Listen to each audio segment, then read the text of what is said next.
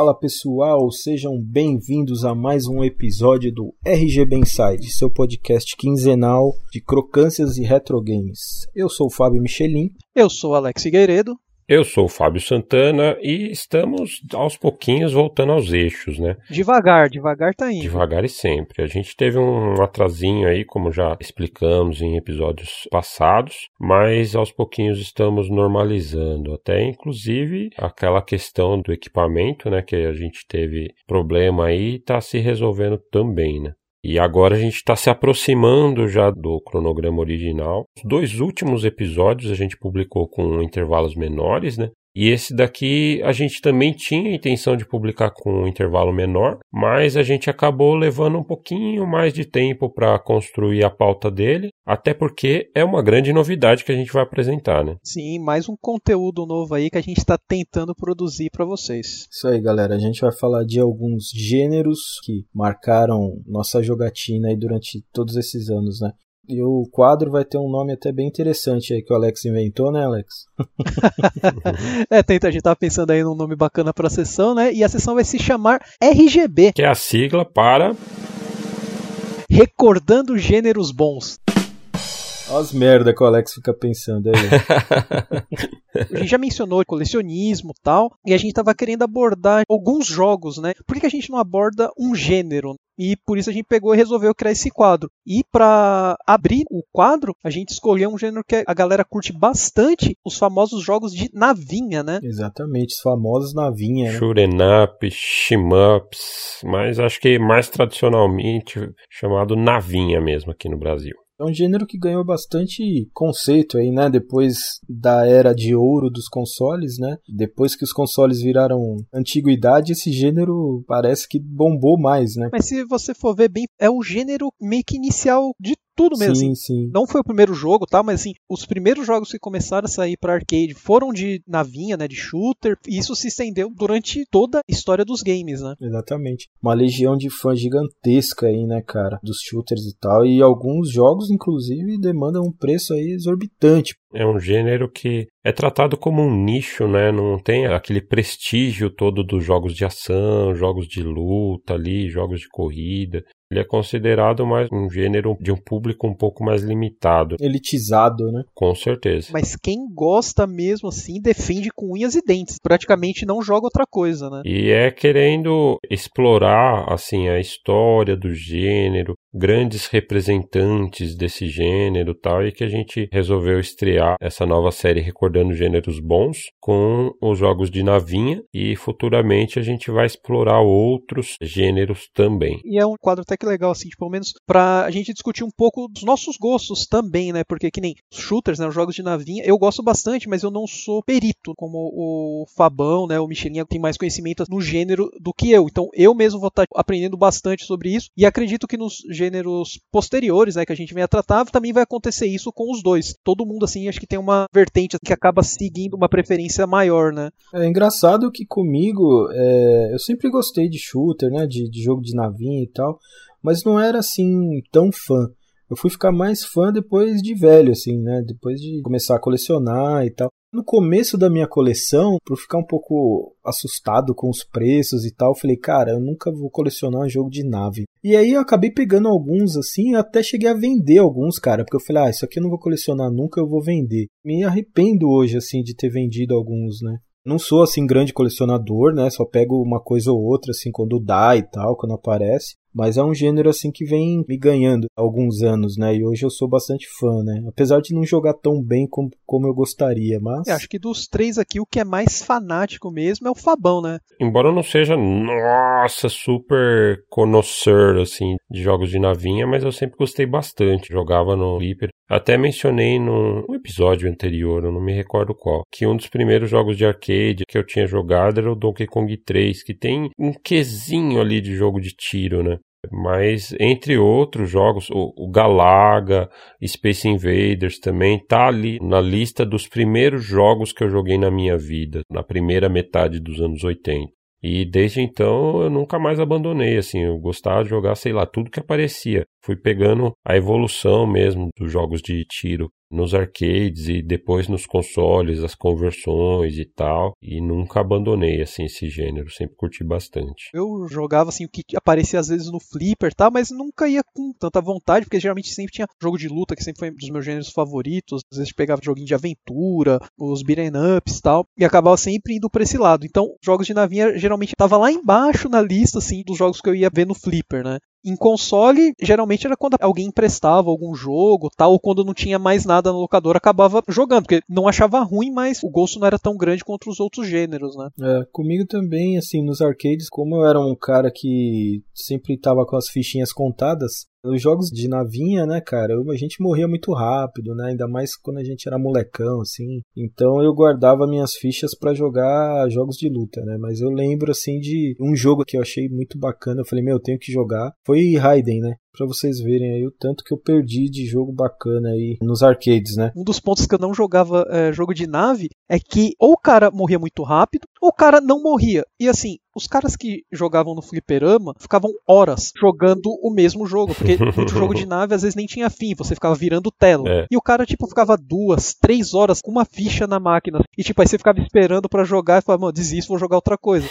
Quem jogava esse tipo de jogo nos flippers e tal, eram sempre caras mais velhos, assim, né? Isso é a minha lembrança quando eu era pivete. E não era o pessoal que frequentava muito fliperama, né? O pessoal que colava lá, jogava uma ficha na navinha lá, saía fora, né? Voltava bem esporadicamente. O que é bastante interessante. Então, desde aquele tempo, né, já tinha um público mais adulto, vamos dizer assim, né? E a gente acabava nunca ficando bom nos jogos, né? Porque eu não jogava porque morria rápido, e morria rápido porque não jogava. Então vira aquele círculo vicioso, né? Eu queria fazer a ficha render, né? Então ia jogar, sei lá, Final Fight, Street Fighter. E nos consoles, a primeira lembrança que me marcou bastante foi R-Type do Master System. Cara, nossa, eu jogava demais aquele jogo. E até hoje, assim, é um jogo que eu adoro, né? No Master System foi quando eu comecei a jogar shooters. Devo ter jogado no Atari, eu lembro que eu tinha Star Wars. Cara, é, pra mim não tem como. Um console é River Raid, cara. Mano, passava horas, horas, horas. É, então, é, jogava River Raid também. Foi um jogo que me iniciou no, nos consoles e eu joguei bastante até na época. Mas porque não tinha tantas opções de jogo na época. Cara, pra mim, assim, tá entre o top 3 de Atari fácil, River Raid. Mas acho que a gente consegue consegue voltar até bem antes disso, assim, para traçar as origens mesmo do gênero dos shooters. Né? Ah, dá. Antes da gente começar, a história dos shooters já estava rolando faz tempo, né? E acho que vale a pena a gente contar bem por cima, assim, pincelando essa história do gênero, né, com os principais representantes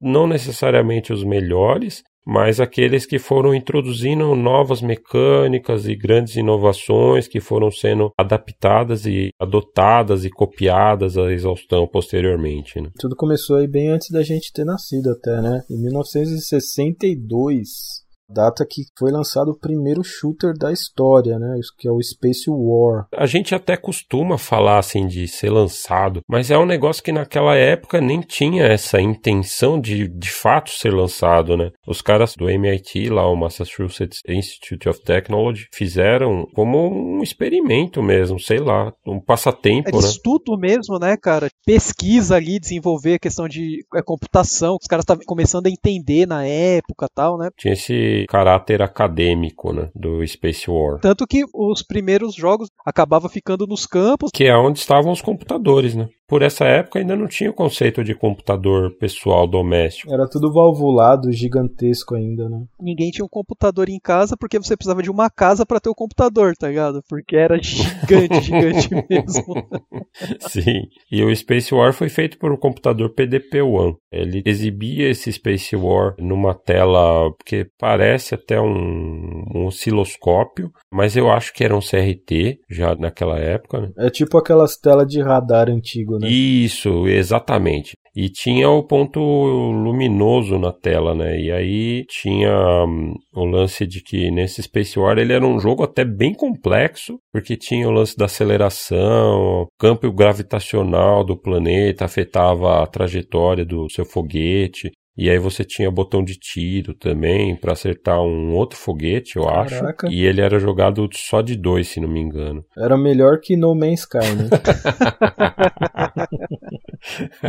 já em 1962. Naquela época já tinha mais conteúdo, né? Já saiu com mais coisa. E é engraçado que o Space War ele é, foi a grande inspiração para o lançamento comercial dos arcades, né? Que veio em 1971, já vários anos depois. Muito tempo depois já com o Computer Space, que aí o Nolan Bushnell se aliou ali ao Ted Dabney, que inclusive também faleceu recentemente. Tipo, a indústria já é velha o suficiente para que os seus pioneiros estejam morrendo, né? É meio triste perceber isso. A gente já tá ficando velho, né, cara? Logo é a gente que tá morrendo.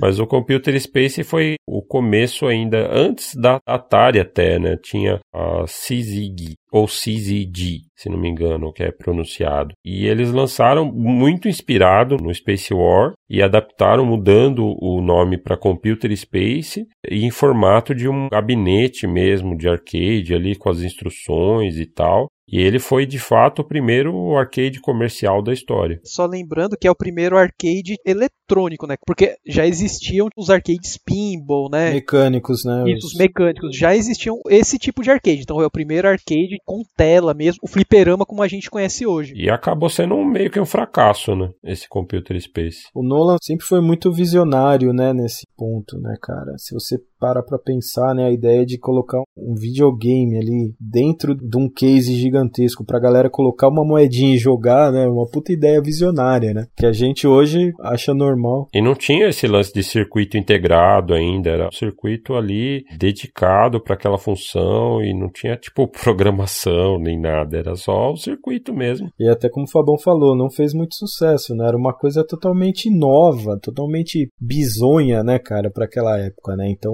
não chegou a interessar muita gente. Mas eles lançaram um modelo de negócio, né? E isso daí foi um prelúdio para o que foi acontecer sete anos depois, em 1978, com Space Invaders. Aí foi que usaram o modelo que já tinha sido criado, já pegaram, aperfeiçoaram toda a indústria, né? O que a galera estava esperando e lançaram Space Invaders. A indústria foi amadurecendo. Logo depois do Computer Space veio o Pong, que aí simplificou e aí realmente foi um sucesso estrondoso. Nos anos seguintes, a indústria de videogames como um todo foi amadurecendo, aí surgiram os consoles domésticos e tal. Então, a essa altura já era uma indústria mesmo, de fato, já era um negócio lucrativo. Mas os shooters em si. Demoraram sete anos aí para vingar, né? Só com o lançamento de Space Invaders aí da japonesa Taito é que se tornaram uma febre esse gênero de navinhas. E revolucionou não somente a parte de nave, né? Mesmo a questão dos arcades mesmo, cara, virou febre total, né? Sim, sim, é. Aí começou o boom mesmo dos arcades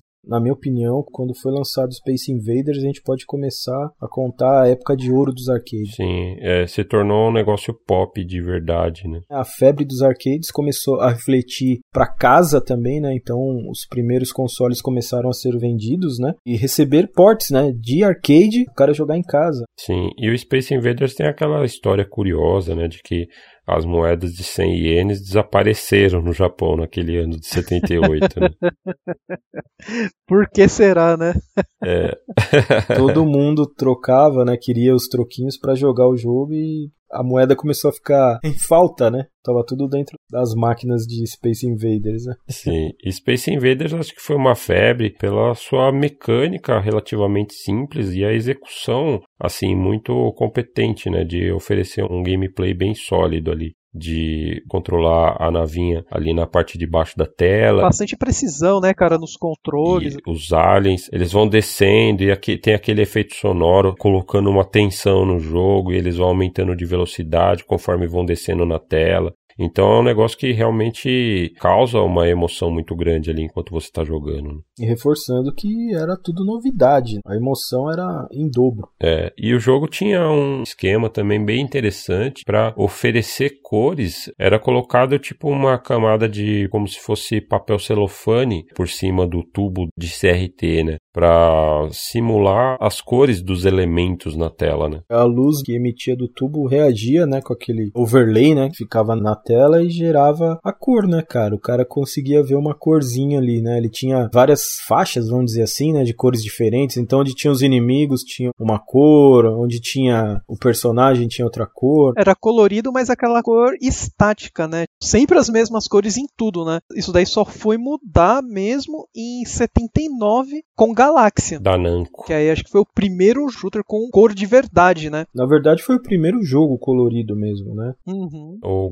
Galaxian introduziu um negócio interessante também, que era o cenário, né, de fundo. Ele simulava o espaço ali com os pixels passando pela tela, simulando as estrelas, né? Esse também foi um ponto que deu uma enriquecida assim no visual do jogo, não só pelas cores, obviamente, que era uma inovação muito grande, mas pelo cenário também, por ele ter um cenário de fundo, né? É bacana que a gente já começou a acrescentar mais recursos, né? Tipo, começar a não ser tão simples assim, né? Só aquilo na tela e tal. Já era um mercado que estava gerando bastante grana e tal, né? Então meio que tava um copiando o outro ali e ao mesmo tempo na corrida pelas novidades para chegar primeiro e tal. Para tentar se diferenciar, né, de alguma maneira, porque realmente a competição já estava bem acirrada lá no final dos anos 70, né? E ali nesse mesmo ano de 1979, a gente vendo do outro lado do globo a Atari fazendo Asteroids, né, em, em 79, baseado em vetor, que é aquele jogo multidirecional, né? Você controla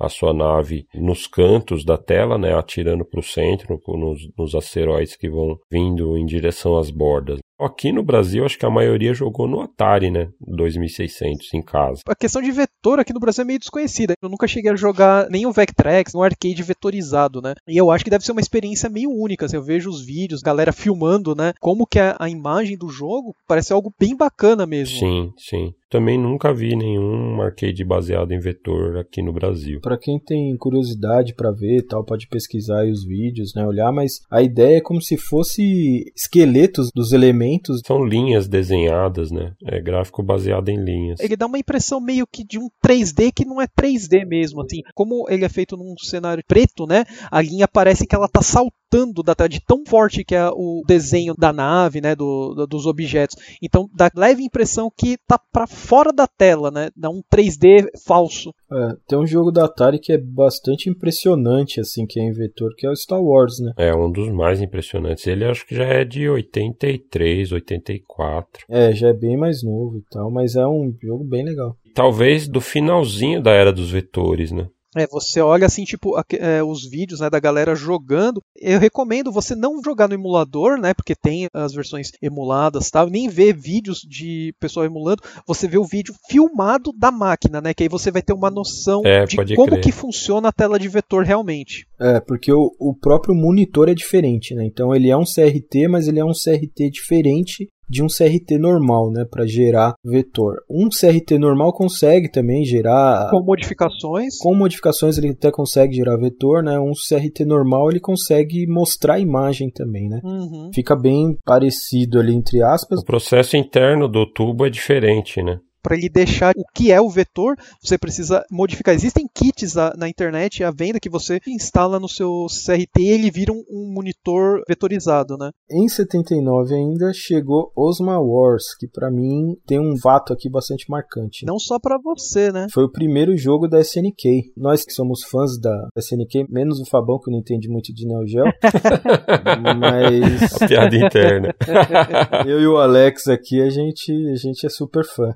E curiosamente, esse jogo de estreia da SNK, antes até dela se chamar de fato SNK, né? Era ainda Shin Nihon Kikaku, é o novo plano do Japão, o novo plano japonês. E se vocês se lembram aí do nosso episódio de arcades também, né? Era do boxeador. O cara largou a, o mundo do boxe pra fazer uns knockouts aí nos videogames. Fazer Osmo Wars. Fazer jogo de navinha. Ele foi o primeiro jogo com quantidade de vida. Olha só isso, cara. Tinha uma quantidade numérica que ia descendo, né? Você ia perdendo a vida conforme você ia passando o tempo, né? E se você fosse acertado também. E curiosamente também é um primeiro jogo com divisão por fases. Você chegava ao final de uma fase, tinha inimigos distintos de uma fase para outra também, e entre as fases você tinha oportunidade de reabastecer sua nave e aí aumentar essa quantidade de vida, né? É um jogo bem curioso e com conceitos bem. Bem avançados para a época, né? Exatamente, que foram copiados depois por. estabeleceram padrões, né, para a indústria. Ditou as regras, né, cara? Até hoje é assim, né? Você vê, acho que conceitos assim poderiam até existir em consoles caseiros ou computador, né? Porque o público era diferente, né? Mas assim, tipo, pra arcade, cara, era bem diferente mesmo, né? E aí a gente pega um outro exemplo ali em 1980, né, com Defender da Williams, que foi o primeiro jogo de nave com scroll lateral, né? E foi também um marco aí nos jogos de navinha, fez um sucesso absurdo mundo afora aí. Tinha uma mecânica bem interessante de teleporte, né? De você aparecer em outro lugar do mapa. Aliás, ele tinha um mapa, um minimapa, o que era bem interessante também. Os jogos nessa época começaram a amadurecer já, né? Os caras pararam de seguir aquela ideia de tipo cima, baixo, atira e destrói um inimigo, só ficar ganhando ponto para gerar um jogo mais complexo, né? Com mais padrões. É, Defender fez um sucesso também gigantesco no próprio Atari, né? 2600. Que foi onde eu conheci o jogo. Eu também. Você podia ir tanto pro lado direito como pro lado esquerdo do cenário, né? E atirar para os dois lados. Trouxe uma mecânica bem diferente também. Né? E aí em 81 a gente tem Scramble da Konami, que foi o primeiro com scroll lateral forçado, ou seja, você não tinha controle sobre o scroll, assim como no Defender, né? Tipo, a tela rolava sozinha e aí você tinha que jogar com esse deslocamento da tela. E foi o primeiro com fases distintas, né? Embora a gente acabou de falar que o Osma Ward foi o primeiro com divisão por fases, o Scramble tinha fases distintas de fato, com layouts diferentes, né? Lá só tinha variação de inimigos, tal, e padrões, mas aqui no Scramble as fases já tinham layouts diferentes, né? Eles começaram a mudar bastante o conceito dos games. Em 81 mesmo, a Atari lançou um jogo chamado Tempest, cara, que assim, eu nunca joguei a máquina, mas eu vendo vídeos, né, tudo, na minha opinião é um dos jogos mais mindfuck assim que eu já vi, cara porque é um estilo de jogo até chamado tube shooters, né, cara? Então você vai ver, parece que a tela tá indo em direção a um buraco. Então você vê atirando para dentro desse buraco e é uma coisa louca. A nave, né, que seria o, o que atira, como se fosse um traço que fica passando em todos os pontos da tela, cara, e atirando para baixo, assim, uma velocidade louca, você quase sem entender nada do que tá acontecendo, sabe? Então, tipo, é um jogo bem diferente mesmo. É, o Tempest é um jogo também vetorial, né? Um jogo bastante impressionante nos arcades. Sim, sim. Eu nunca cheguei a ver nos arcades ao vivo, né? Mas já vi em vídeo. Eu também não cheguei a jogar o original, mas ele foi criado pelo Jeff Minter, que muito posteriormente veio a sair da Atari, fundou sua própria empresa, a Llamasoft, e fez outros jogos, inclusive sequências oficiais e não oficiais de Tempest, né? Acho que a primeira das quais foi o Tempest 2000, que é considerado um dos melhores jogos do Jaguar, e depois ele fez o TXK para PlayStation Vita, que esse sim eu joguei, que é também uma sequência espiritual de Tempest e é maravilhoso, recomendo muito. Inclusive ele foi relançado recentemente para PlayStation 4, então quem não teve a oportunidade de jogar no Vita, recomendo bastante jogar essa nova versão. E eu acho que saiu um Tempest 3000 ou 4000 recentemente também para as plataformas atuais. Então é um jogo que tem uma tradição muito grande. Né? Tenho muita vontade de jogar o arcade original, cara, como eu falei, porque é uma loucura você ver aquele círculo de luzinha atirando e você não sabe o que é inimigo, o que é tiro, sabe? É uma coisa bem diferente. É, o único ponto fraco aí para as conversões é que no arcade, né, não sei se, foi, se ele foi o primeiro, provavelmente não, mas ele usava o controle de rotor, né? Ah, é verdade. Você não tem mais o stick, você tinha um controle que você girava, né? Então você girava pro lado direito, pro lado esquerdo. Inclusive acho que era analógico. Então facilitava bastante, né, para jogar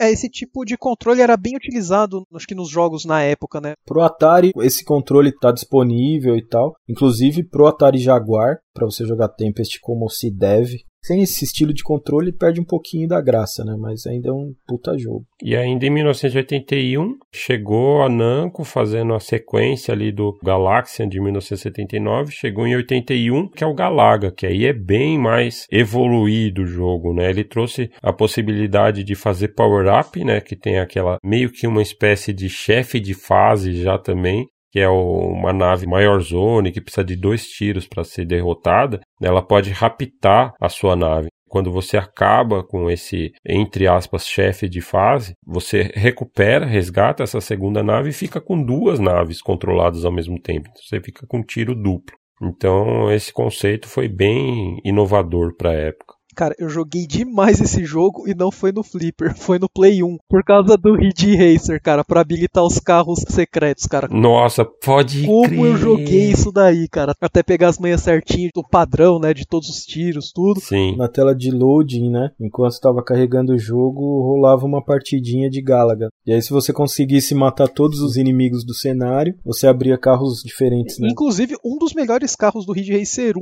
é o carro Galaga, um dos carros mais bacanas, assim, que tipo, mais estáveis tal para se jogar. Só uma curiosidade breve, ele era uma patente da Namco de introduzir um, um, outro jogo enquanto o jogo principal era carregado né, na memória. Então ninguém podia fazer nesse mesmo recurso, né, de oferecer um minigamezinho ali no load. Olha só. E essa patente ela expirou recentemente, acho que em 2015, 2016 por aí. Depois eu não vi nenhum jogo, mesmo com a patente expirada, fazendo a mesma coisa. Os caras esqueceram, né?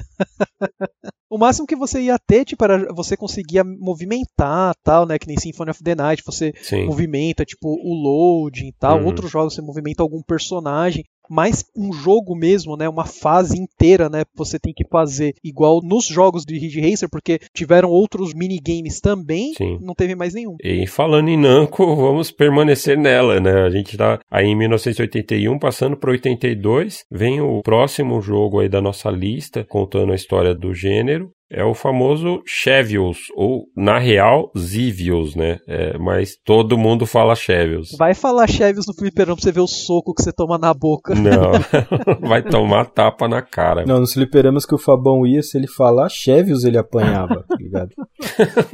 No resort dos arcades lá, mano, era proibido falar Chevios. E o Chevios foi o primeiro com cenários com scroll vertical, né? Ele já tinha esse scroll mandatório e tinha um cenário de fundo bem elaborado que ia mudando também conforme você ia passando e evoluindo no jogo, né? E dois botões de tiro, né, cara? Saiu daquele um botãozinho só, né? Sim. O negócio já começou a ficar complicado aí, né? Já tinha que ter uma, uma coordenação para jogar já. Ele tinha dois planos de ação, né? Tinha o plano principal da sua nave, onde você acabava com outras naves e tal, e os inimigos que ficavam no solo, né? Então você tinha o outro botão de tiro, era a bomba, que você acertava os alvos no solo. Já ficou um gameplay bem mais complexo, né? Para quem quiser conferir, tem uma versão no PlayStation 1 também, que é um remake que contém a versão original também. Acho que para quase todas as plataformas tem aí os Namco Collection da vida, né? Que você Uhum. vai conseguir jogar quase todos esses jogos aí que a gente tá falando, né? Com certeza.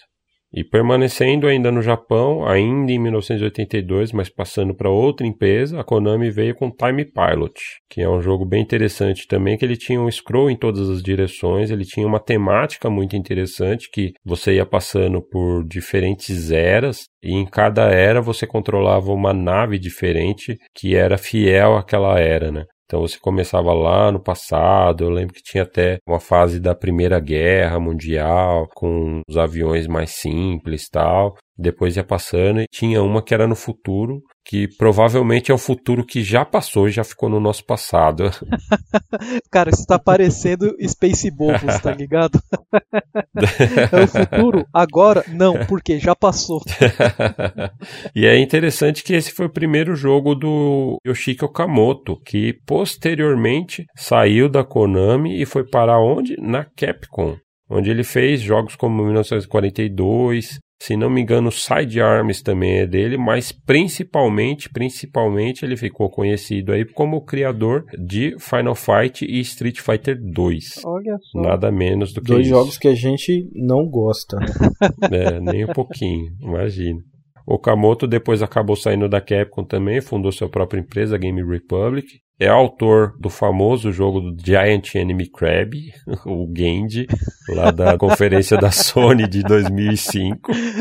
Ah, é, é só acertar nas costas, tá ligado? Ele é famoso por vários motivos. Ele é famoso também por ter um temperamento meio bizarro, né, Fabão? De não seguir muitas ordens e tal, né? Faz o que dá na telha, meio doidão, né? Tem várias histórias de pegadinhas que ele aplicava também nos funcionários na época da Capcom. Mas o cara criou Final Fight e Street Fighter 2, cara. Então ele pode fazer o que ele quiser, né? E o Time Pilot também.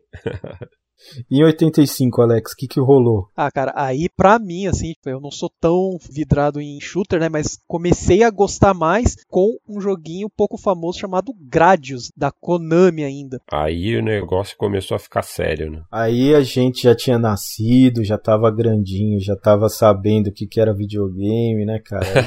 Ferrou-se tudo. Gradius é um jogo muito bom, assim, cara. Eu gosto demais, tanto o Gradius, Salamander, da Konami também, jogos da mesma escola, assim. E é aquela coisa, power-ups, né? Hoje você fala em shooter, você fala em power-ups. E se você fala em power-ups, você fala de Gradius. Gradius introduziu uma mecânica bem mais complexa, né? Bem mais completa de power-ups, né? Que você coletava você tinha controle sobre os power-ups que você ia escolher, né? Tinha um padrão, já começou aquele negócio que ah, você tinha que matar cinco inimigos para vir o power-up, vem o power-up depois de tanto tempo. Uhum. Todas essas mecânicas que a gente conhece hoje, né, nos shooters mais avançados, meio que começou aí. Os inimigos tinham uma cor diferente na maioria das vezes, né?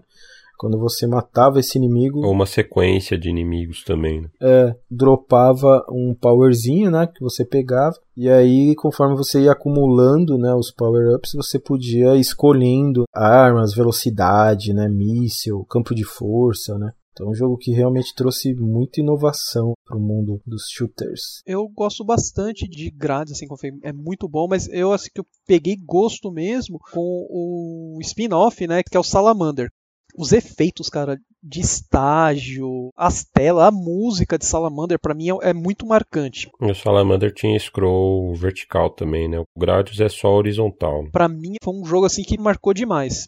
Bom, falando em marcou demais, né, Alex? Aí vem do Michelas. R-Type, cara. Jesus, que saiu em 1987. Nossa, esse me marcou muito, assim. Até hoje eu sou muito fã desse jogo, cara. Eu joguei demais. Ele trouxe também mecânicas assim. Hoje a gente vê ah, uma coisa simples, tal, né? A gente já tá acostumado, mas pô, naquele tempo, cara, ele trouxe o tiro carregado. Acho que foi o primeiro jogo de nave com tiro carregado. E além do tiro carregado, né, onde você segurava o botão, a navezinha parava, né, de soltar os tirinhos e você ia concentrando, né? E conforme segurasse o máximo de tempo necessário para dar o, o, tiro na máxima potência, né, tirava muito mais energia dos inimigos. Mas além disso, também ele trouxe a possibilidade de você ter, vamos dizer assim, meio que um ajudante, né? Que era aquela bolinha que você pegava de pura energia, né? Bolinha de force. Mas se não me engano, você podia selecionar, né? Onde você poderia deixar, né? Você podia prender na frente da sua nave, né? Porque ela absorvia tiro, né? Alguns tiros, não todos. Conforme você manobrava em torno dela, né?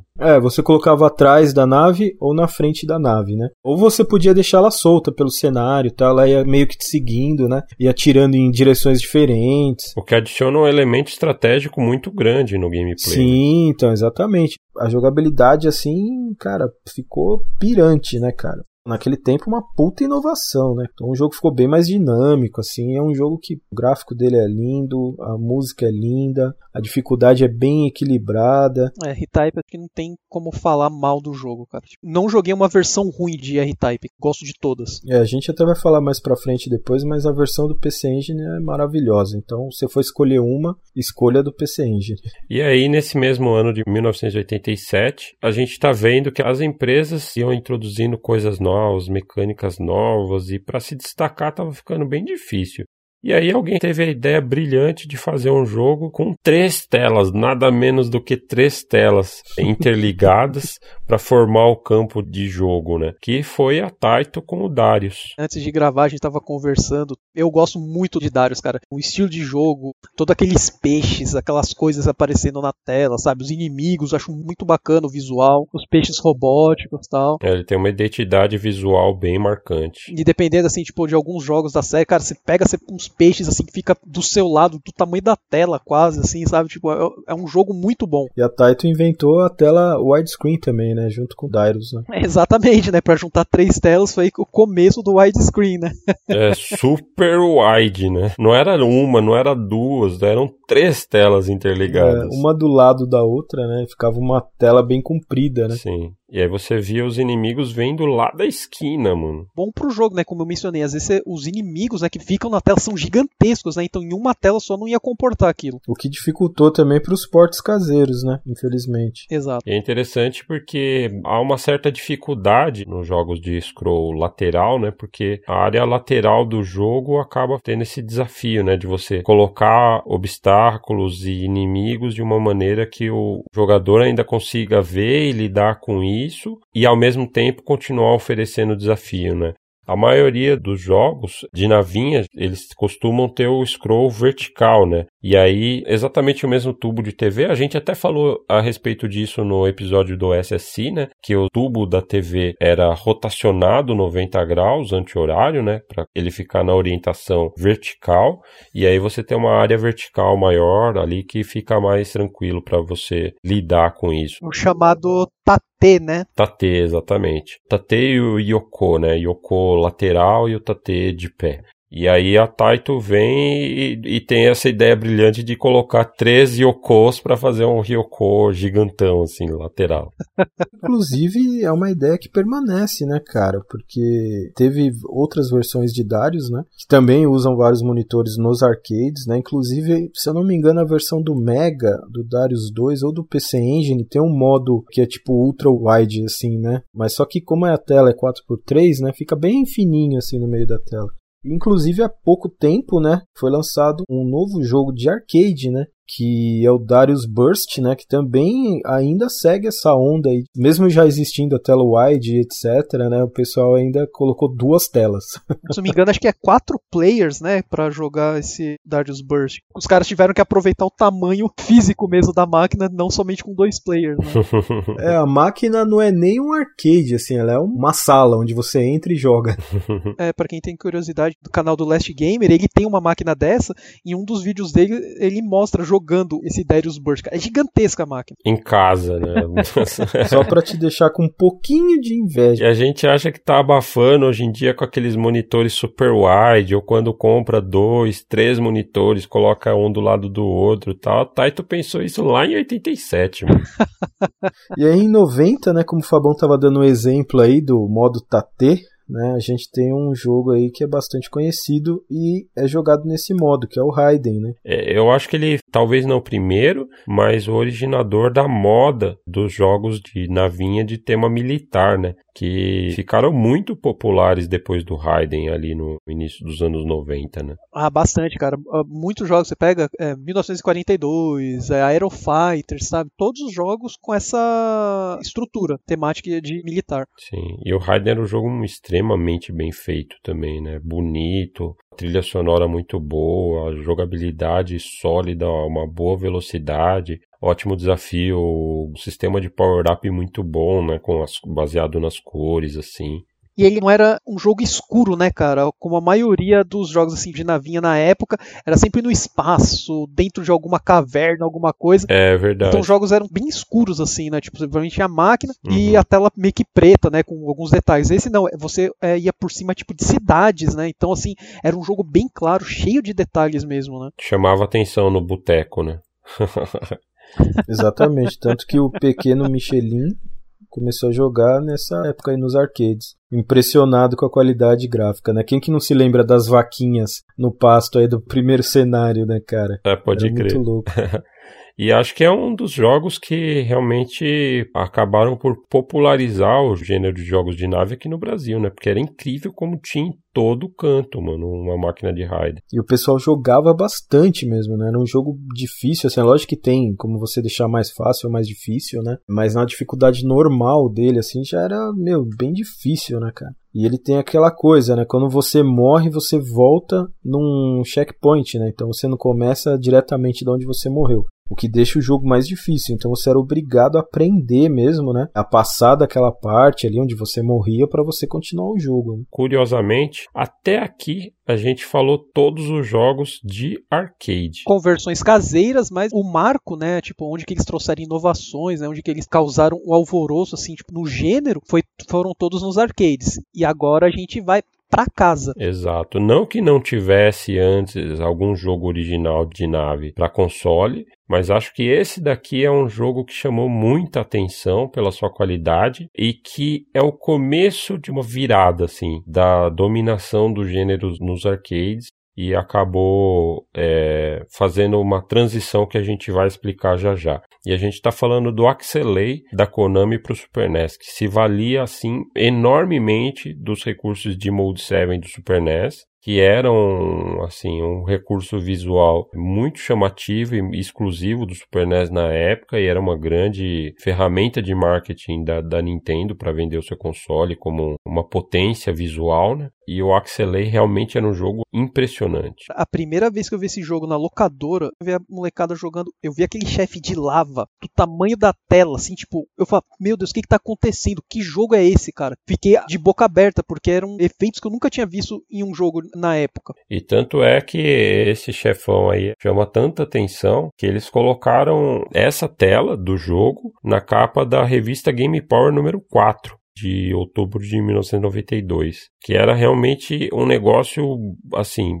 pirante né, de, de, qualidade visual, não tinha nada igual. É, se você vê assim, tipo, na foto, você vai ver ah, um chefe grande tal, vermelho. Se você vê o jogo mesmo rodando, cara, na TV, você vê que além da lava, ele tem aquele efeito tipo de quando a temperatura tá muito quente. A distorção de calor. E isso na época não foi, não existia, tá ligado? Tipo, num jogo você vê isso daí. Sim, uma certa profundidade também. Eu lembro na primeira fase que começa nas nuvens, assim, você pilotando sobre as nuvens, e depois as nuvens se dissipam e você consegue ver a cidade lá embaixo, assim. Era uma, um nível de profundidade, assim, que convencia e impressionava muito, muito, muito. E o jogo não tinha só esse scroll vertical, né? Interessante que ele usava também o scroll horizontal em algumas fases. Então ele tinha essa variedade de gameplay dele, que era muito bom de se jogar, mas principalmente assim a questão audiovisual dele era um negócio que ele apresentava que é, impressionava bastante e tipo você não precisava ir até o fliperama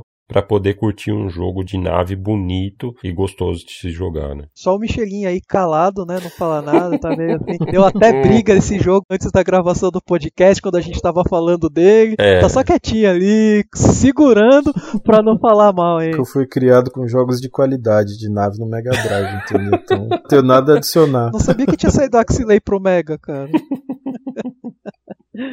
Bom, e aí, trocando de assunto, né? Vamos pra 1993. Voltando aos arcades, né?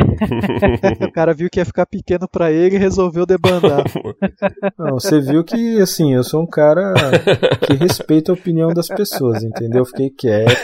É um diplomata mesmo. Deixei vocês falarem tudo que vocês queriam, não falei nada. Vai ter a né? vingança né? do Michelas ainda. O Alex, espírito de porco, que veio querer me zoar, né? Bom, mas em 93, né, foi lançado o Batsu Shogun, da Toaplan, né, que foi lançado nos arcades. Ele criou uma nova vertente, aí ele foi o originador da vertente Bullet Hell, o Danmaku, né, a cortina de balas, que é baseada em basicamente encher a tela de projéteis e você navegar por entre eles, né? Geralmente os jogos, né, que seguem essa temática do bullet hell, né? A sua nave ela tem tipo a caixa de colisão é muito pequena e assim você samba entre os tiros. Então você segue tipo pixel por pixel indo pelos tiros até você conseguir escapar ou não, né? Até então a, a hitbox da nave, que é mais frágil, né, é sensível aos tiros, ela basicamente ela correspondia ao próprio tamanho da nave, né? Então, se algum tiro triscasse ali, fizesse contato com uma parte visual da nave, você ou perdia uma vida, ou perdia energia, enfim. Agora, com o Batsugan para frente, essa vertente de Bullet Hell, o que aconteceu foi isso que o Alex explicou. A, a hitbox ela encolheu para uma área,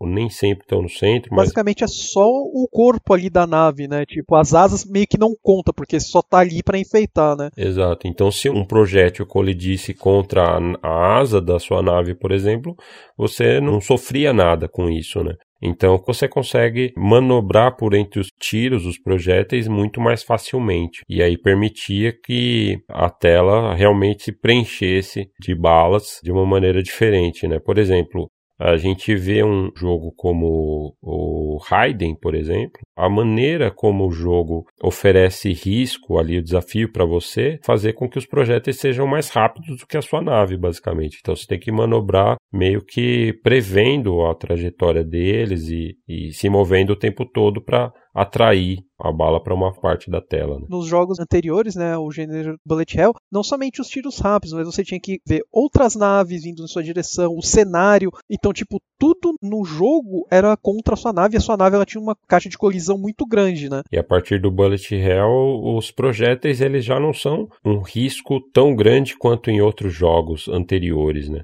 costumam ser mais lentos, justamente para te dar essa sensação de poder de você estar tá manobrando por entre os projéteis, né, as balas. Então elas estão em muito maior quantidade na tela. Então esse que é o grande desafio de você perceber quais são os padrões e planejar o seu movimento por entre os projéteis. Né? E normalmente as naves também nos Bullet Hell também não são aquelas naves gigantes, tipo de guerra mesmo, né? Geralmente são naves mais futurísticas, né? Então elas têm um visual mais slim, né? Justamente para acomodar aí nessa mecânica. E aí depois do Batsugan, que vem em 93, a gente destaca aí dois anos depois o Donpat, que é um movimento muito importante aí, porque a Toaplan era uma empresa muito conhecida aí por seus jogos de nave de qualidade e ela acabou deixando de existir por esse tempo, né? E por isso a gente destacou um pouco antes o Axelay, porque ele foi meio que o início ali, ou um grande representante de um movimento que trazia para os consoles domésticos conversões de jogos de nave muito boas, jogos de naves originais muito bons, entre outros gêneros de jogos como os RPGs que ficaram muito maiores e demandavam muito mais tempo e mantinham as pessoas mais em casa enquanto que os arcades perdiam movimento, né? Então isso acabou tornando mais difícil o negócio para algumas empresas, principalmente aquelas que faziam jogos de nicho, né? Como o caso da Toaplan. E aí a Toaplan acabou falindo, né? E dando origem aí à Cave, que fez o Dom Pat em 1995, seu jogo de estreia. O nascimento da Cave é um marco pro gênero de navinha, né? O, o shmups. Nasceu a Cave, uma nova era se iniciou. Tem shooters muito bons, né? E até hoje continua fazendo, lançando, etc. Sim, com certeza. E o Don Pat, ele trouxe algo interessante que foram os padrões de balas muito mais elaborados, né? Aquele balé de balas na tela, fazendo movimentos. Fazem desenhos, né? Exatamente. É isso que é a grande beleza da coisa que me atrai pessoalmente, assim, pros Bullet Hells. Geral, que combina com a música, a música combina com os tiros, o cenário, os desenhos. É uma obra de arte mesmo, você vê os jogos da Cave. É um negócio que hipnotiza, assim, quando você tá jogando, e você vê aqueles movimentos, aqueles padrões de balas diferentes e criativos, e combina com o inimigo que tá atirando ali ou com a fase, é um negócio que realmente encanta bastante. Eu lembro quando eu tava no Japão, cara, eu vi o, o jogo, né, o Mushihime Sama rodando assim nos arcades, cara, sério, parecia a tela pintada à mão, cara, os tons de cores que eles usavam, os tiros, assim, tudo mesclando de uma maneira muito harmônica. Inclusive até dita o jeito que você esquiva dos tiros, né? Dependendo do desenho, do tipo do tiro, você esquivava de maneiras diferentes, né? Fazia movimentos diferentes e tal. Bem legal mesmo. Bastante impressionante também a quantidade de sprite na tela, né? E aí depois a gente destaca aí em 1996 já Battle Garega, que é da Rising, publicado aí pela Iting, que é outra herança da Toa Plana. Pera aí, publicado pela Raising? Raising Storm? Desculpa, eu não poderia deixar isso passar, tá ligado? eu sou muito fã do Gizzy pra deixar essa daí de boa. Altas referências, né? Caraca, mano. E esse jogo é outra herança da tua, da tua Plan, que com a dissolução desse famoso estúdio de jogos de nave, surgiu não só a Cave, mas a própria Rising também. E é um jogo meio que ele puxa essa vertente ali iniciada pelo Batsugan com uma interpretação um pouco diferente, né? A Cave meio que foi aumentando o Bullet Hell à décima potência E o Battle Gariga, ele não é tão focado na quantidade de tiros na tela, mas uma coisa interessante que ele oferece é o lance da dificuldade dinâmica que se adapta ao jogador, né, ao desempenho do jogador. E é um jogo conhecido por ser muito cruel e punitivo quando você é bom, porque você, tipo, se você não morre, faz muita pontuação, coleta os bônus e tal, o jogo vai ficando extremamente difícil a ponto de ficar impossível. E aí as runs do jogo de jogadores profissionais, elas são planejadas para você morrer ou para você fazer coisas erradas para o jogo não ficar tão difícil assim. É um negócio engraçado. É um jogo bem bacana o visual dele, né? Tipo meio steampunk, assim, né? Sim, exatamente. Bem interessante. Esse lance da inspiração na temática militar, mas tem essa estética steampunk que o Michelas falou também. Cara, o único jogo que eu lembro de ter dificuldade dinâmica, né? Acho que foi o Super Street 2 Turbo, cara. Que você jogava assim o jogo, viu a galera que não sabia nem soltar Hadouken direito, chegava quase terminava o jogo, chegava muito longe. Aí você pega, joga fazendo combo, dando perfect no primeiro round, você não passa do segundo. É, pode crer. Eu lembro que o Echo the Dolphin do Mega Drive também, na época, a SEGA, inclusive no marketing do jogo, falava bastante do lance da dificuldade adaptativa do jogo jogo também. O pessoal descobriu em outro jogo só recentemente também esse recurso, que é no Resident Evil 4, que o jogo muda a dificuldade de acordo com o seu desempenho também e as pessoas simplesmente não perceberam isso ao longo de quase uma década, assim. só recentemente que vieram notar e divulgar isso. Eu tô sabendo agora. Então, ó, tá vendo? Saindo um pouco dos arcades novamente, né, a gente entra num jogo assim, ele tem as suas modificações, né, os seus sistemas sistemas de jogos únicos, mas assim, é um marco para uma empresa na época, né? Que em 1997 a gente tem o Enhinder, né? Da Square uma empresa que basicamente só lança RPG, lançando um jogo de nave, cara, pro Play 1. É verdade, a Square naquela época tava apostando em tudo, né? Eles estavam lançando um monte de RPG, estavam lançando um jogo de luta, jogo de corrida, jogo de beisebol, jogo de corrida de chocobo, de tudo mesmo.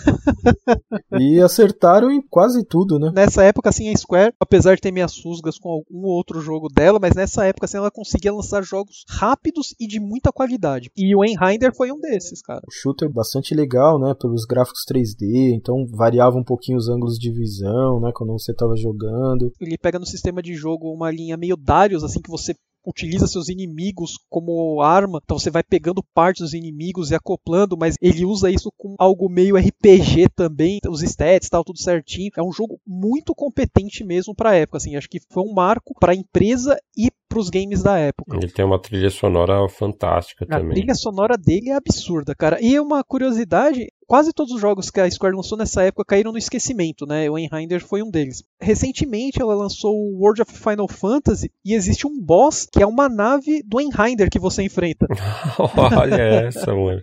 Dessa eu não sabia. Bem bacana. Uma, uma, pena, né, que eles só aproveitaram, né, como esse easter egg aí no World of Final Fantasy, porque é um jogo muito bom e acho que valeria aí uma continuaçãozinha aí ou um jogo seguindo a mesma linha, né? Verdade. Eu acho que a importância dele estar tá nessa lista aí, não só pela representatividade dele, pelo momento que a Square vivia naquela época, mas acho que para dentro do próprio gênero de jogos de nave como um todo, como a gente puxou ali o exemplo do Axelay, tem esse momento também com o Enhander em 1997, os jogos de console ficando cada vez mais complexos e mais atraentes para o público tal, mas o, também o fato dele ser um jogo de nave com gráficos poligonais, né? Porque até então a gente está falando majoritariamente de jogos de nave 2D. A gente até teve, sei lá, Star Fox em 1993 com gráficos poligonais e alguns outros aí no meio do caminho. Meu favorito da plataforma, Filossoma. É, não pode deixar de mencionar, ainda mais no, no episódio dedicado ao gênero. não né? posso deixar.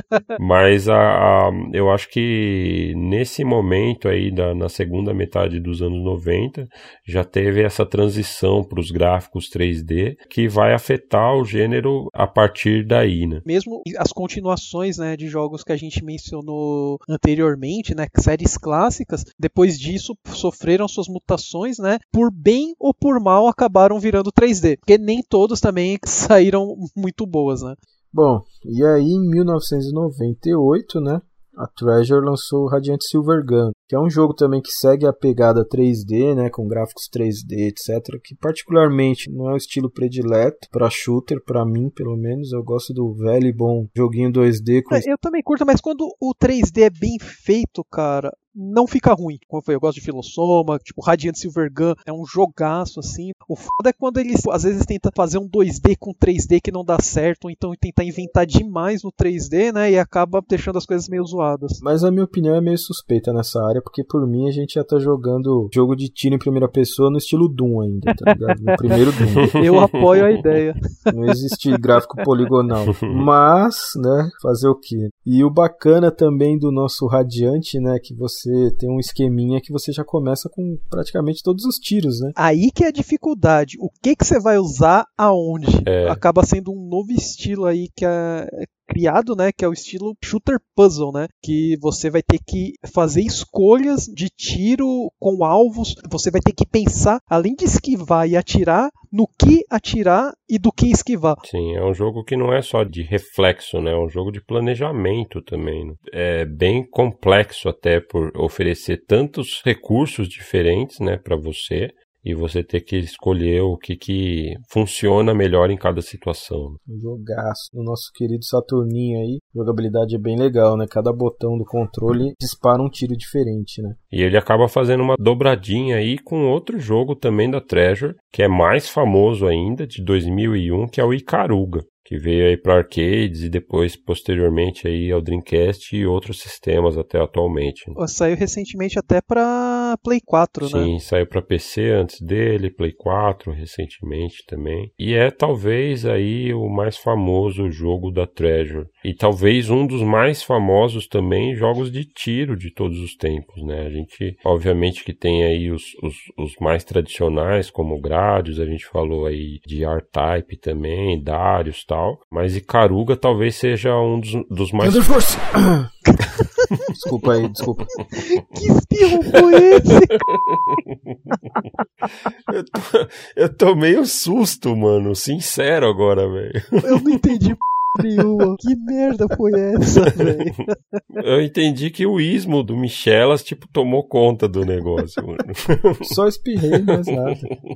Mas enfim, o Icaruga talvez seja um dos jogos mais pop de, do gênero de, de jogos de nave, né? É, exatamente, é um jogo bem pop mesmo, né? Inclusive a trilha sonora e tal. E ele tem uma mecânica bastante interessante também, né? Que você troca a sua nave, vamos dizer assim, de cor, né? Na essência, né? Mas a nave pode ficar escura ou clara, né? E quando ela tá clara, ela absorve os tiros claros e vai carregando um power up, né? E quando ela tá escura, faz a mesma coisa, só que com os tiros escuros, né? O interessante é que você só morre se você levar um tiro escuro quando você tiver com a nave clara, né? Um tiro da polaridade oposta. Exatamente. Adiciona mais estratégia. Quando você começa, cara, parece ser bem simples, assim, você vê dois tirinhos, um inimigo em uma ponta, outro na outra, assim, atira os tiros, você fala, nossa, que simples.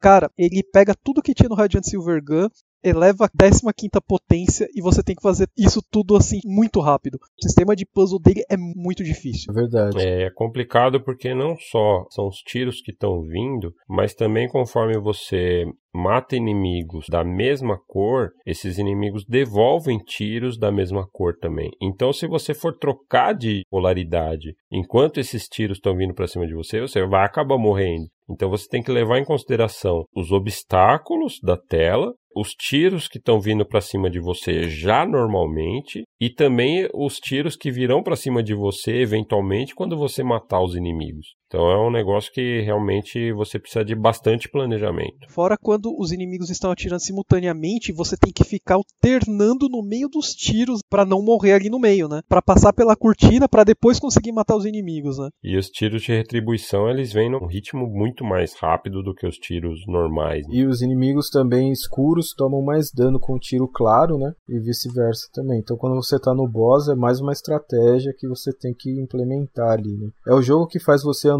mascar chiclete e jogar bolinha de gude ao mesmo tempo. E arremessar o controle na parede. É. e é um clássico que é eterno, ele vale a pena ser jogado em qualquer tempo, assim. Hoje e daqui 30 anos vai continuar sendo sólido, um jogo realmente atemporal. E aí chegamos no momento em que a nossa história aqui, que a gente tentou resumir do gênero de jogos de nave, foi baseado bem nos jogos que foram introduzindo coisas novas, foram importantes de alguma maneira ou outra. E não que após Icaruga o gênero tenha estagnado, porque não estagnou, continuou evoluindo, eu acho que a gente não tem tantos representantes que foram tão revolucionários dentro do gênero como alguns dos representantes que a gente citou até aqui. Talvez a gente possa citar, por exemplo, o Geometry Wars Retro Evolved, que é aquele twin stick shooter, que é um gênero que após a popularidade do Geometry Wars, acabou voltando aí à voga, né? Que é um jogo da Bizarre Creations para Xbox 360. Na real, na real, ele já estava presente no Project Gotham. Acho que o 2 ou o 1, não me recordo bem, no Xbox One era tipo um minigame.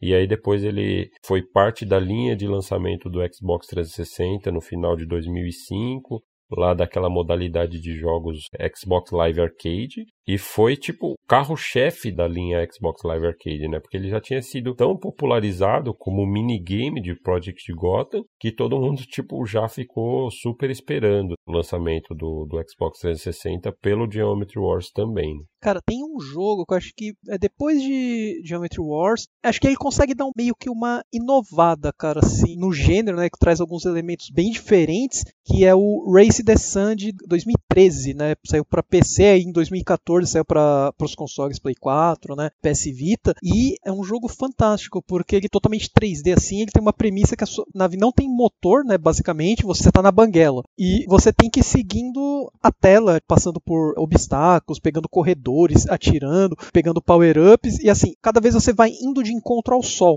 cada vez vai pegando mais power-ups, é, tipo, para ganhar velocidade tudo, você meio que não controla isso, é meio que aleatório, né, algumas coisas.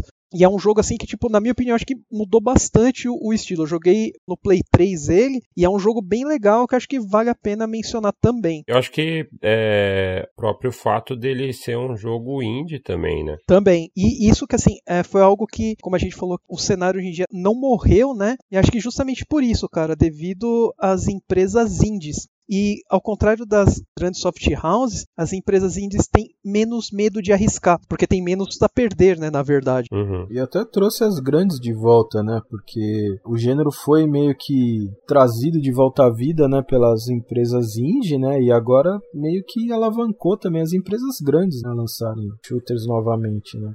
Mas é isso, acho que a gente falou tudo que a gente tinha que falar até agora, né? E a gente vai entrar agora nas vertentes, né? Explicar um pouquinho das variações dentro do gênero, né? O que, que é cada coisa dentro do gênero de, de navinha, né? Classificação, né? cada um no seu quadrado. Exatamente. Ou né? na sua hitbox. Ixi, as piadas estão ficando cada vez melhores. Eu acho que o primeiro gênero que a gente pode falar, né, são os shooters fixed, né, que são que nem o Space Invaders, onde não tem scrolling de nada, né? Você fica numa tela que não se move você tem a quantidade de inimigos lá para destruir, né, etc. Sua navezinha se move apenas dentro daquele cenário, né? E o jogo desenrola todo ali. A maioria ali da primeira geração, o Space Invaders e seus clones, eram todos shooters de tela fixa, né? Então é o primeiro gênero que nasceu junto com os shooters praticamente. Seguindo aí a linha dos shooters fixos, né? A gente tem os tube shooters, né? Não são muitos, como a gente mencionou já o Tempest, um estilo onde que basicamente você segue caindo dentro de um buraco, como se fosse indo para baixo, né, a tela, assim, numa visão meio de cima, e foi bem popularizado pelo game chamado Gyros, né, ou Giros, que é um jogo bastante conhecido aí da galera. Após aí os tube shooters, a gente pode falar a respeito dos shooters de scroll, que são shooters com deslocamento de tela, incluindo aí os verticais e os horizontais, né? A gente falou lá atrás do Scramble, que foi o primeiro com um scroll obrigatório lateral, né? Antes dele teve o Defender com um scroll para os dois lados, mas ainda lateral, e depois os Chevels ou os Zivios com o scroll vertical, e todos eles englobam aí essa vertente dos shooters de scroll. Tanto o lateral, Yoko, né, como a gente falou, com a nomenclatura japonesa, quanto os verticais, Tate. Um outro estilo, né, que não é tão comum, né, mas teve até um certo sucesso, que é o estilo shooter isométrico, né, o isometric scrolling. Também conhecido como visão 3 quartos, né. A tela vai meio que na diagonal, assim, meio que subindo, né. A galera conhece muito pelo Zaxxon da SEGA, e tem um jogo que eu gosto muito, que saiu para várias plataformas, que é o Viewpoint de arcade, com gráficos meio 3D assim. Na minha opinião, acho que é o mais marcante do estilo. E aí a gente evolui para os shooters multidirecionais, né? Ou seja, você consegue se mover dentro de um espaço para várias direções. Você não fica preso, né, a sempre andar para o lado direito, lado esquerdo, né? Assim você consegue subir, descer, né? Mais ou menos 360 graus ali, né? Um exemplo desse jogo é o próprio Asteroid, né? Que a gente estava falando lá no começo do podcast, né? E também tem os Twin Stick, né? Que é onde você usa dois manches, né? Que um manche você controla na vizinha para onde ela está voando e o outro manche você consegue controlar para onde ela está tirando. Independente de onde você está dirigindo a nave, você consegue atirar, por exemplo, para o lado oposto. E foi o exemplo que a gente citou do Geometry Wars, né? Antes dele ainda tinha no Smash TV do, dos arcades também nos anos 80 era nesse estilo também, mas uma arenazinha fechada, não era uma navinha, né? Um personagem que você escolhia, mas pode ser um, um exemplo de um twin stick também. Né? E aí temos também os rail shooters, que são os jogos de tiro que você vai andando na direção da tela e a tela vai se deslocando sozinha, né? Um exemplo clássico aí é o Space Harrier da Sega, entre outros jogos também, como o Afterburner da própria Sega também. Cara, é engraçado que no Rail Shooter, dois dos meus favoritos se enquadram, né? Que é o Space Harrier e o Panzer Dragoon. É, pode que Panzer Dragoon é um dos mais emblemáticos representantes dessa vertente de Rail Shooters, né? E acho que a gente pode encaixar aí também jogos de Light Gun, né? Como o Virtua Cop, por exemplo, o Time Crisis, que são on-rail também, né? Como se você tivesse no carrinho, num trilho, e o carrinho tem o movimento definido automaticamente, você segue e só vai atirando nas coisas que vão aparecendo pelo caminho. Né? Uhum.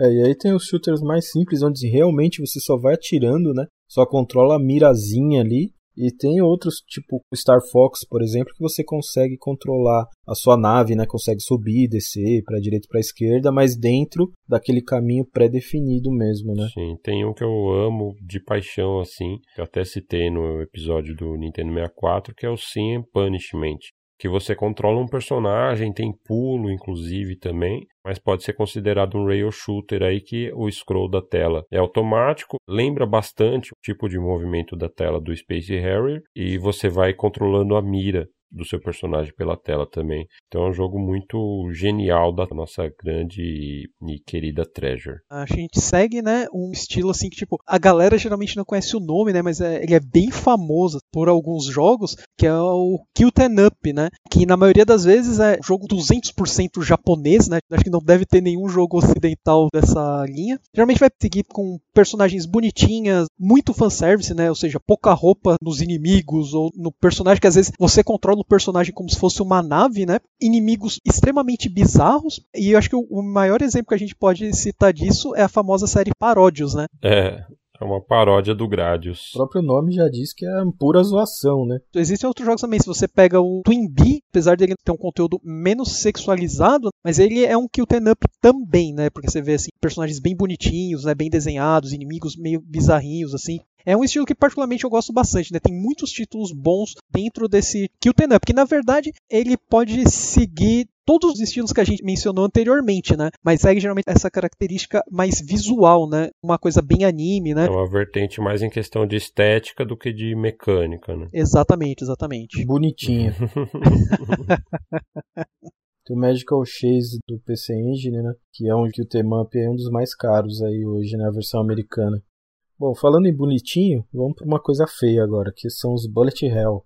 Fabão falou lá que seria a tradução sobre cortina de bala, né, praticamente. É barreira, cortina de bala. Cara, tipo, a tela fica cheia e você não sabe para onde vai. É o estilo que a gente falou aqui. A tela é cheia de tiros mesmo e você vai desviando, né? Então a grande pegada do jogo é você desviar dos tiros que enchem a tela. Como o Alex falou, você tem um hitbox bem pequenininho, então você vai passando espremido ali no meio dos tiros, né? E vai dirigindo a sua navezinha ali e atirando nos inimigos ao mesmo tempo, né? Às vezes ele aparenta ser mais difícil do que realmente é, né? Como o Fabão mesmo mencionou, os tiros às vezes são tão lentos, tão lentos, que a impressão que você tem na tela é que não dá para fazer nada, mas quem tá jogando mesmo tá lá de boa, não tá nem suando, né, para conseguir tiros. É um gênero que impressiona e intimida bastante quem não tá habituado. Mas conforme você vai jogando, você vai se familiarizando com o estilo de jogo, você vê que não é um tipo de jogo que é impossível ou é inerentemente mais difícil do que os outros jogos de nave. De repente, vou citar um exemplo aqui do Sonic Wings 3 de MVS, que eu considero um jogo bem difícil, bem injusto até, e não tem nada a ver com Bullet Hell, ele tem alguns projéteis vindo para sua direção. Eu tava jogando a Ghost Pilots. Eu vou dizer que fazia tempo que eu não passava raiva, porque é um jogo lento, o tiro ele é telegrafado na sua cara e você não consegue desviar porque a hitbox da sua nave é gigantesca. Pois é. E o jogo é injusto jogando não só a nave, mas tipo cenários, inimigos vêm por baixo, acertam você. Sim. O inimigo sai para fora da tela e volta para cima de você e você morre por causa disso, sabe? Então tem bem menos atividade na tela que um Bullet Hell, só que na minha opinião é muito mais difícil. Fica essa dica para quem se sente intimidado pelos Bullet Hells de dar uma chance pro gênero, porque eles realmente não são tão difíceis quanto aparentam ser. Acho que a maior dificuldade é você manter o olho no peixe e o outro no gato. Que ao mesmo tempo que você está desviando né, dos tiros, que você tem que se concentrar ali na sua navezinha, pilotar entre os tiros, né, você tem que olhar os inimigos também que estão na tela, né, e etc. Então você meio que tem que dividir a sua concentração, né. O que eu costumo fazer, por exemplo, é manter o meu foco de visão acima da área em que está a nave, porque daí eu consigo ver o movimento da nave na minha visão periférica e o movimento da origem das balas das naves que estão vindo na parte de cima da tela também com a visão periférica, né? Então acaba tendo uma visão mais geral assim do campo de jogo, né? Acho que essa visão do campo de jogo é meio que chave assim para você conseguir jogar com mais eficiência os jogos Bullet Hell. E aí tem de repente um jogo que alguns consideram como uma vertente dos jogos de nave, shoot'em ups em geral e alguns não. Acho que vale a gente mencionar aqui, embora a gente só considera realmente a parte, assim, é um gênero que de repente até vale a gente fazer um RGB recordando gêneros bons, dedicado a ele no futuro, que é o gênero de run and gun. São jogos de você corre e atira. Jogos como Contra, Metal Slug, por exemplo, ou Gunstar Heroes. Turrican, sabe? Tem muito jogo assim. Esse estilo dá um episódio à parte, né? Se a gente for mencionar. E muita gente considera nos fóruns especializados, a galera menciona esses jogos nas listas de shmups. Nosso consenso aqui, a gente resolveu deixar de fora aí para uma próxima vez. É, embora envolva balas e desviar de balas também, é uma outra pegada. Quando envolve correr e pular, para mim já é outro papo. E aí a gente passa para o próximo assunto, que são jogos recomendados. São jogos que a gente selecionou aí para diversas plataformas. Não são necessariamente os melhores dessas plataformas, mas são jogos para os quais a gente quer chamar a atenção por alguma razão, por serem ou jogos de qualidade, ou jogos curiosos por algum motivo, ou que oferecem ali alguma coisa diferente. Ou simplesmente porque a gente gostou mesmo do jogo e vai querer fazer com que você jogue. É, ou simplesmente porque a gente não mencionou na lista que a gente estava contando da história agora há pouco e a gente resolveu mover para cá também. De certa maneira, é bom você ver esse jogo. Vai atrás. Sim. Comecemos então por jogos de arcades. A gente já falou pouco, né, sobre arcade nesse episódio. Mas acho que assim, a gente mencionou os pontos principais, né, assim, os pontos marcos de história, mas acho que se você for ver bem, 98% da nossa lista é arcade. É, de fato. Inclusive os jogos de outras plataformas que a gente vai mencionar agora. 98 não, mas vai, acho que 95% deve ser arcade a gente vai mencionar tipo Mega, Super Nintendo, Saturn. Aí esse jogo, se você procurar, ele vai ter uma versão de arcade. Mas a gente pegou assim alguns títulos, né, para ilustrar bem os arcades mesmo. Um jogo que passou meio desconhecido por ser final da era Neo Geo, e esse jogo é o Prehistoric Isle 2. De shooter, onde você controla o helicóptero e tal, muitos efeitos na tela. É, ele é desenvolvido pela Yumekobo, que é a mesma de Pulstar e Blazing Star. Quem conhece a plataforma sabe que são jogos absurdamente bons também. O que eu acho bem legal nesse Prehistoric Isle é uma parte onde que às vezes chega tipo boss, que são tipo dinossauros, criaturas grandes assim, e você tem que defender os humanos, cara, no meio da batalha, sabe? Você não pode deixar o, o boss pegar os humanos, que, tipo, isso vai contar nos pontos tal, e no andar da fase, sabe? É um jogo bem bacana. Com certeza, é um jogo bem legal mesmo, como o Alex falou, infelizmente pouca gente conhece, pouca gente jogou, né?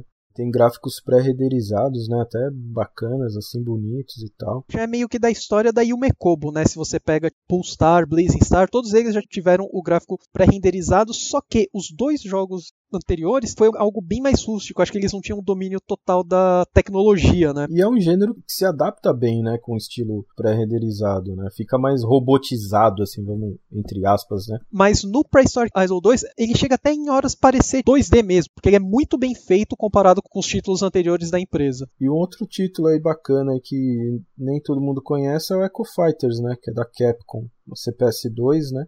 Que é um jogo de tiro aí, um shooterzinho bem legal também, tem uma mecânica bacana, né? Cara, na minha opinião, de CPS2, ele tá ali no meu top 3 da plataforma, que é o Super Street Turbo, o Echo Fighters e o Alien vs Predador. É um jogo bem legal tem uma mecânica bacana, né, onde você controla uma arma que pode atirar em direções variadas, né? E é um jogo que pouca gente conhece, né? Um jogo meio finalzinho ali da década de 90, né, e tal. Início da CPS 2, né? Lá atrás, porque é um jogo bacana. Eu recomendo bastante mesmo. E aí a gente pode recomendar também uma série que eu acho que é bem conhecida aqui no Brasil até, porque eu me recordo que revistas de games falavam bastante dele, assim, que é o Aero Fighters, jogo que teve aí diversas versões, conhecido também como Sonic Wings, né, feito pela Video System, teve versões para várias plataformas, não só arcade, né? Teve várias conversões aí. Inclusive a versão de Super Nintendo, o primeiro é caríssimo, cara. Nossa, pode crer. O americano, o, o japonês será que é caro também? Deve ser mais barato, logicamente, é. mas o americano, cara, é uma facada. É, o americano é uma fortuna, né? na casa dos quatro dígitos. É um puta jogo, né? Eu acho bem bacana, porque tem aquele todo lance de selecionar as naves, tá? tem os pilotos diferentes, cara. Cada nave tem um tipo de tiro diferente. Eu lembro que eu sempre jogava com Ninja, cara, que era o o piloto do Japão, aí tinha os, o piloto que era um golfinho. É um jogo bem legal mesmo. É interessante que a equipe de desenvolvimento da Video System meio que sofreu também com aquele movimento que a gente falou de transição, de atenção dos arcades para os consoles domésticos tal, que afetou os negócios das empresas que faziam jogos para arcades, principalmente de nichos muito específicos, né, que era o caso da Video System com a série Aero Fighters, e muitos dos desenvolvedores, dos funcionários funcionários da Videosystem acabaram saindo da empresa e indo para uma empresa chamada Psycho,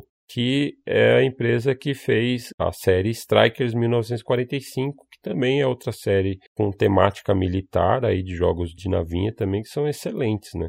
Tem o Strikers 1945, o primeiro, o segundo. Tem a versão Plus também para MVS, né, para Neo Geo. E se não me engano, ele é bem baseado no segundo, 1945, dessa série Strikers da Psycho, entre outros grandes jogos, né? Então é mais um exemplo aí como a Toaplan, que teve uma debandada e gerou outras empresas. No caso da Video System também acabou dando origem aí a essa ascensão da Psycho no seu lugar. E a gente pode ir também pro nosso querido NES, né, que é campeão das conversões de arcades antigos. Um arcade que a gente pode mencionar aqui, que tem uma versão ótima pro NES, é o Salamander, né? O Alex até comentou um pouquinho no podcast, né? E é um jogo bastante bacana aí da Konami. Cara, é, é um jogaço, assim, vale a pena mesmo, uma conversão muito respeitável, assim, tipo, pro console, né? Você pegar um jogo de arcade, jogar por um 8 bits, assim, fizeram um ótimo trabalho e vale inclusive pela cópia física, né, cara? A versão japonesa, assim, cara, é um cartucho meio transparente, lindo, um jogo muito bom mesmo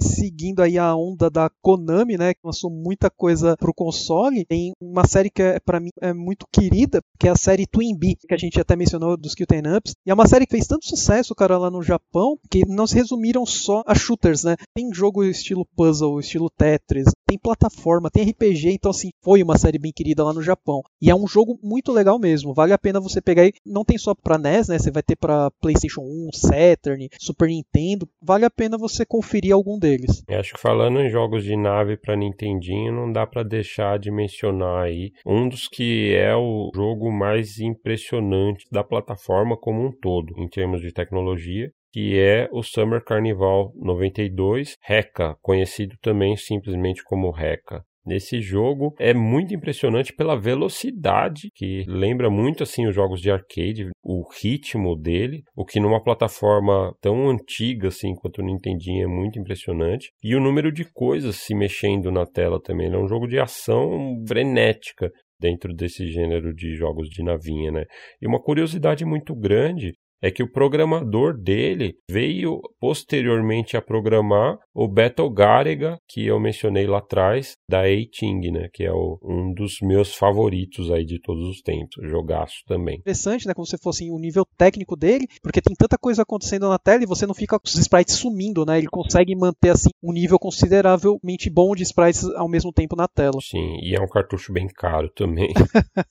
Infelizmente. Como a gente já mencionou, shooter geralmente ele vai fazer sua carteira sangrar. É, Somente é. em casos bem raros aí que você vai encontrar um shooter barato, né? E falando em carteira sangrar, né?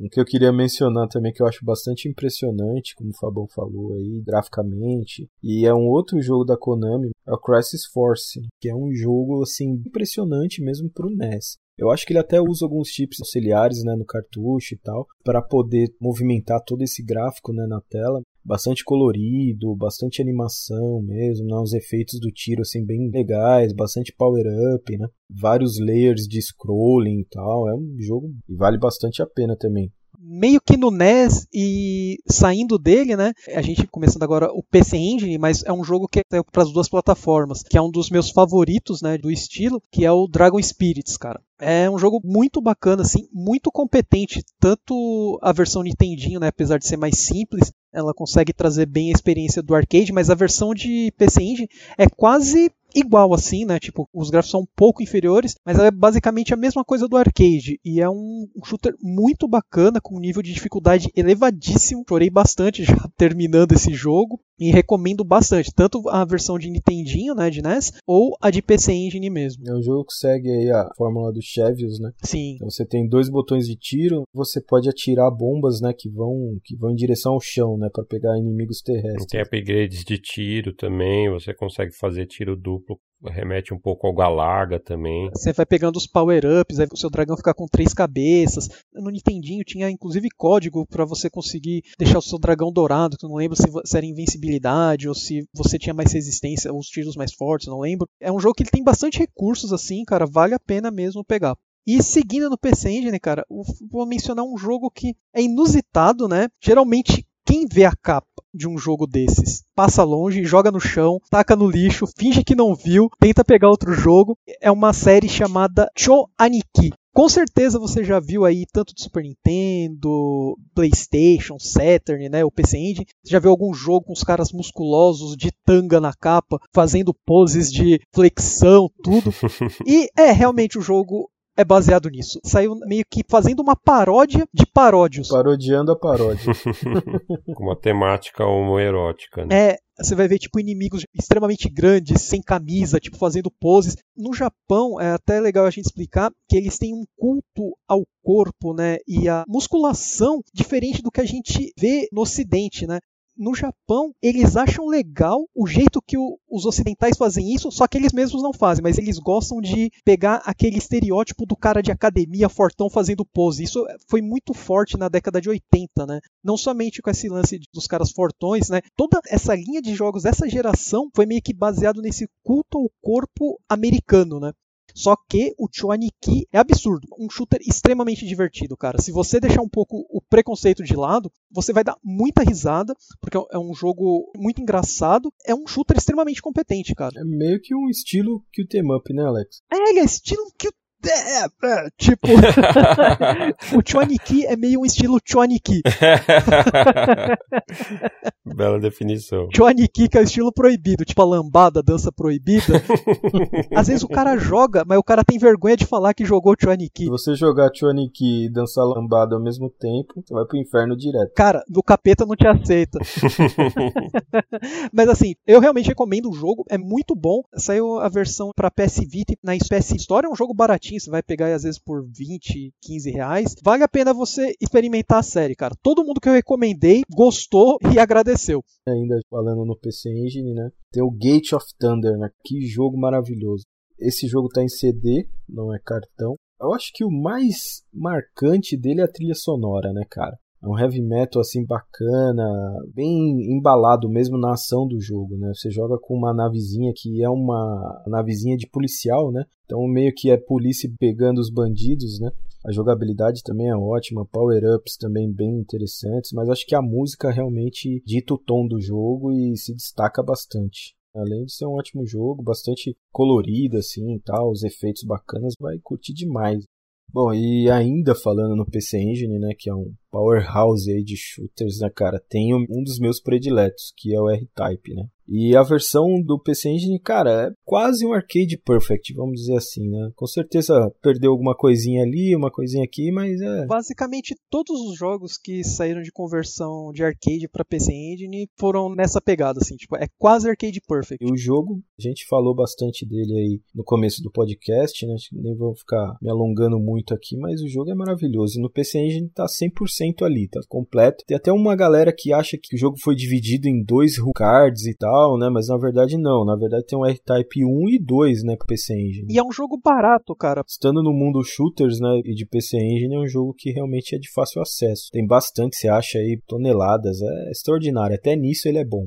E falando em shooters e PC Engine, um que não dá para é, não mencionar é o Sapphire, né? Ele é totalmente o contrário do R-Type. Ele não dá para pegar e não é nada acessível. não, nada, nada, nada acessível.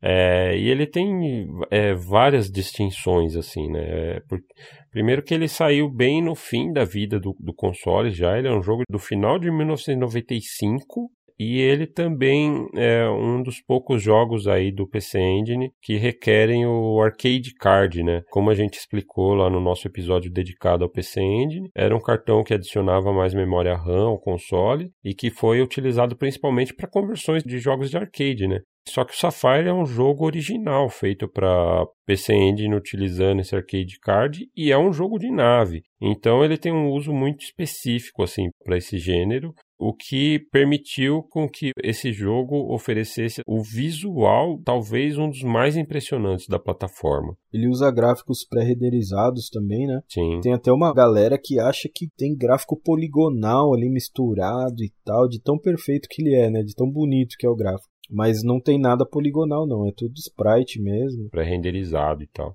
A trilha sonora dele também é maravilhosa. Fica até a dica aí, né? Se você tá atrás de um jogo desse aí e tal, né? Você vai achar lá por 100, 200 dólares. Porque esse jogo tem muita cópia aí circulando aí pela internet. Cuidado para não comprar uma cópia aí achando que é original. E é um tanto difícil até de você distinguir o original de uma cópia, né? Porque as cópias são muito bem convincentes. O original dele tá, tá girando na casa de quantos dólares, Michelas? É, mais de mil dólares. Olha Mais de mil dólares, dependendo da condição dele. Lacrado eu não arriscaria, cara, porque vai saber, né? Mas é um jogo aí que vai de 3 mil a 5 mil reais aí tranquilamente. Tanto ele, o Safari, como o Castlevania, né, Drácula X, o Rondo, são jogos assim que tiveram conversões feitas por uma empresa que são basicamente 98% iguais ao original. Existem sites que mostram a diferença de um entre o outro, tudo. Uma pessoa normal que está entrando na plataforma agora, pegar o jogo, ela compra pensando que é original. Você vai ver só fotos lá no anúncio, né? E para você realmente identificar, entre aspas, as melhores cópias, você realmente tem que pegar na mão. São diferenças bem sutis, né? Isso, de tonalidade de cor na capa, sabe? É uma coisa bastante perigosa. Para você ficar mais triste ainda, né? Você fala, porra, mas aí eu achei um cara lá que tá vendendo o jogo como cópia mesmo, né? É essa cópia aí que fizeram. A cópia é cara. É, a cópia é cara. Porque é um pirata de qualidade a cena agregou essa cópia como parte da coleção. Ele é mais barato do que o original, só que é mais caro que todo o resto da plataforma. Se você quiser alguma dica aí de identificar se o jogo é original ou não, você pode chamar o nosso padrinho querido aí, o gordinho Drake, que ele tem uma cópia original lá na coleção dele, ele vai poder te ajudar. Dos dois jogos, inclusive. Bom, e agora eu já vou embalar aqui, cara. Olha a animação, você sente só pela voz que mudou a feição do, do cara, né, mano? O cara tava dormindo dormindo aqui.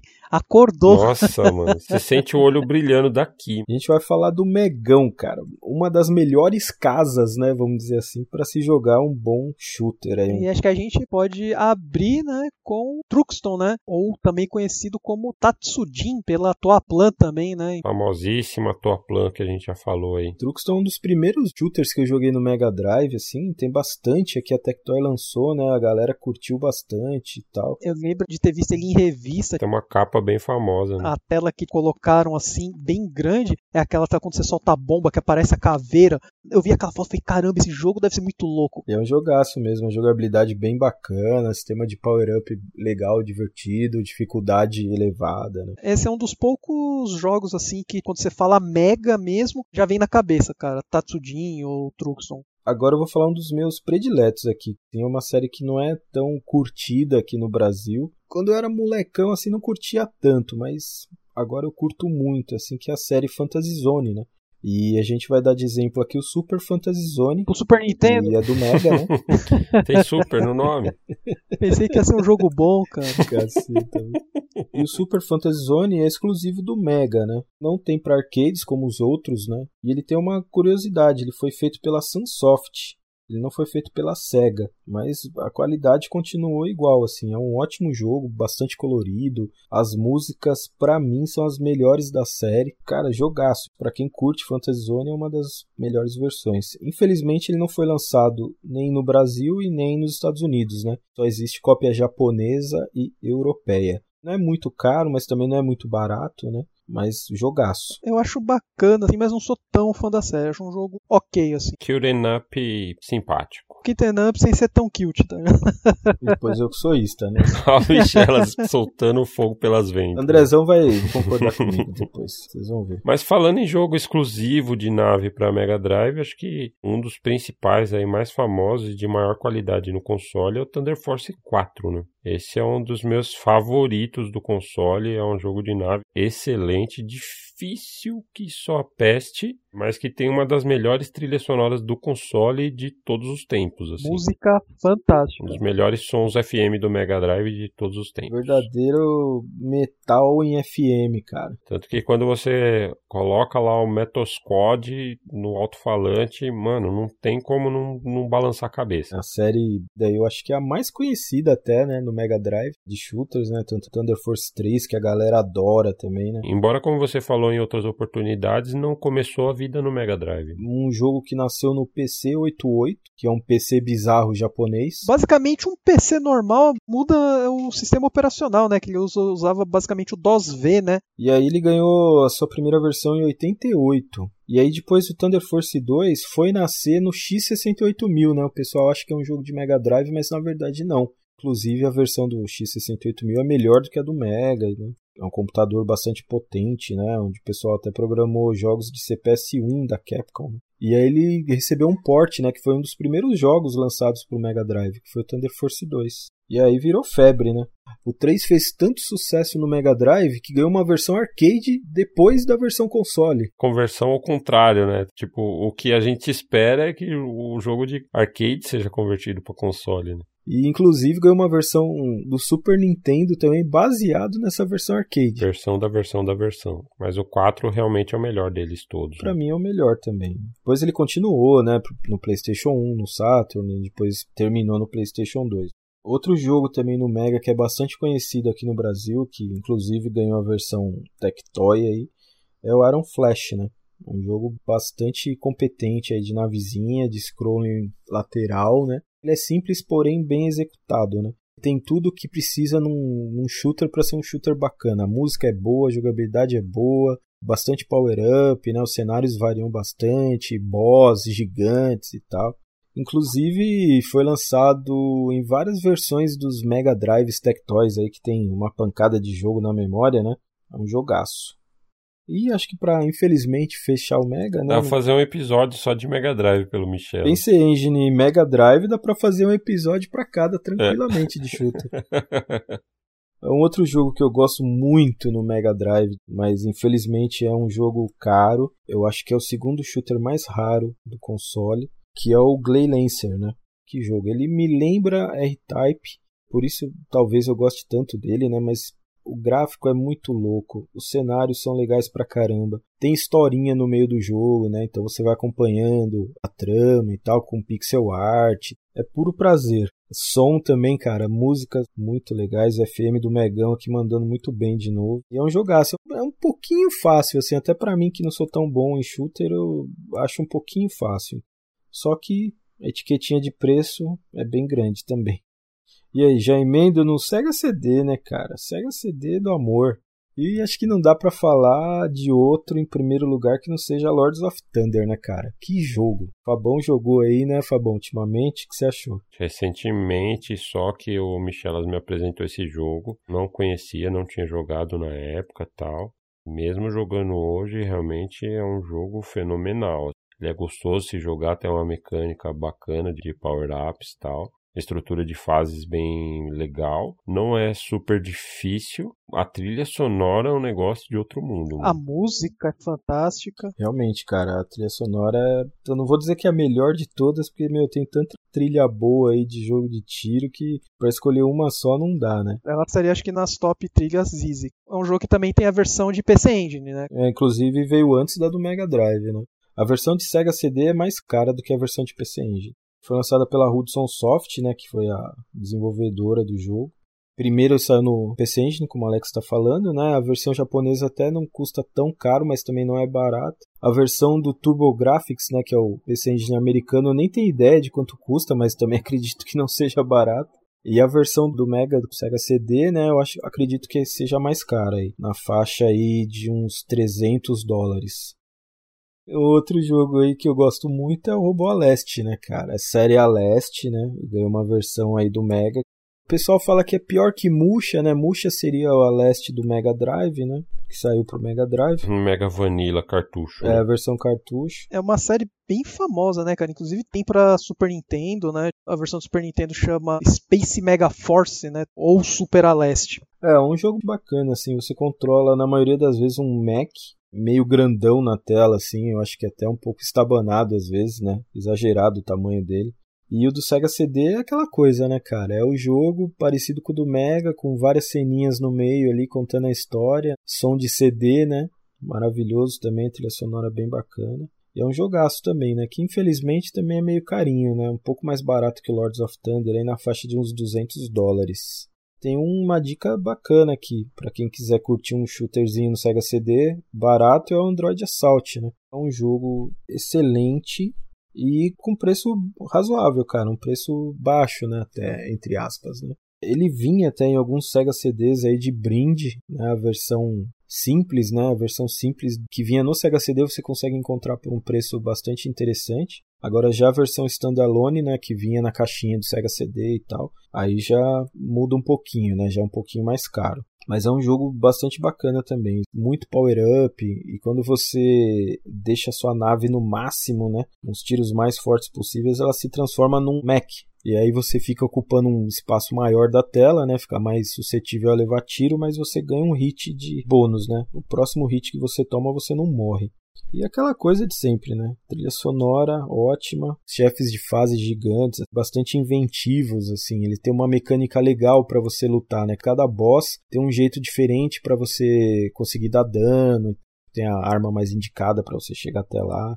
É um baita jogo e, como eu disse, de fácil acesso. E acho que para finalizar, né, cara, a gente pega um joguinho aí de uma empresa que é a Game Arts, que é o Sylphid porte também, né? Ele saiu é, anteriormente para computadores japoneses, né? Inclusive tem versão para MS-DOS. Que pouca gente conhece. Quem acompanha né, o podcast, né, sabe que a gente é muito fã da série Lunar. Começou no Sega CD e quando ele foi trazido para os Estados Unidos, para o Play 1 pela Working Designs, que é a mesma empresa que trouxe o Sylphid também para o Sega CD.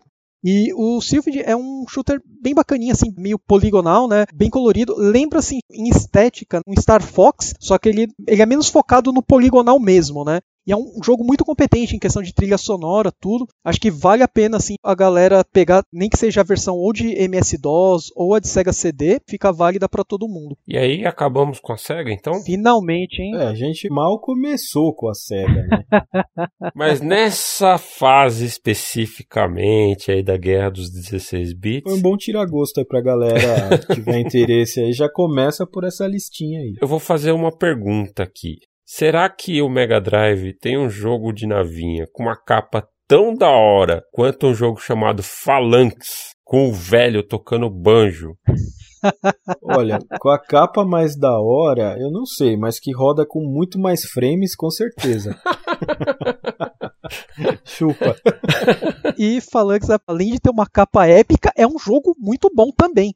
É da hora, é bom, é Verdade, bom. jogão. Embora a gente vá falar de jogos melhores ainda para Super. Exatamente. Agora eu vou ficar quieto, vou deixar você se divertir. Manda aí então, Alex. É, acho que a gente pode abrir, né, com a letra A, né, um jogo conhecido como Aéreo 88, né, ou Eria Juhachi, que é um jogo de navinha baseado numa série de mangás bem famoso no Japão, no começo da década de 80, e foi produzido aí pela companhia mãe aí, né, Fabão? Gloriosa, firma, Capcom. Pra mim, é um dos meus shooters favoritos. Tem para arcade também, né? A versão de SNES é uma conversão Da CPS1. muito bem feita, né, por sinal. Caso você queira ir procurar a versão americana, ele é chamada UN Squadron. Não é fácil de achar, né? A versão japonesa você acha com muito mais facilidade. Não é um jogo caro e assim, toda a lista que você vai ver de shooter de SNES, ou ele é o primeiro ou ele é o segundo, meio que dividindo com Axley. Baita jogão mesmo, eu lembro de ter jogado bastante, né? E eu acho que é um jogo que se enquadra bem assim com o NES, né? Um jogo de tiro que roda bem nele e tal.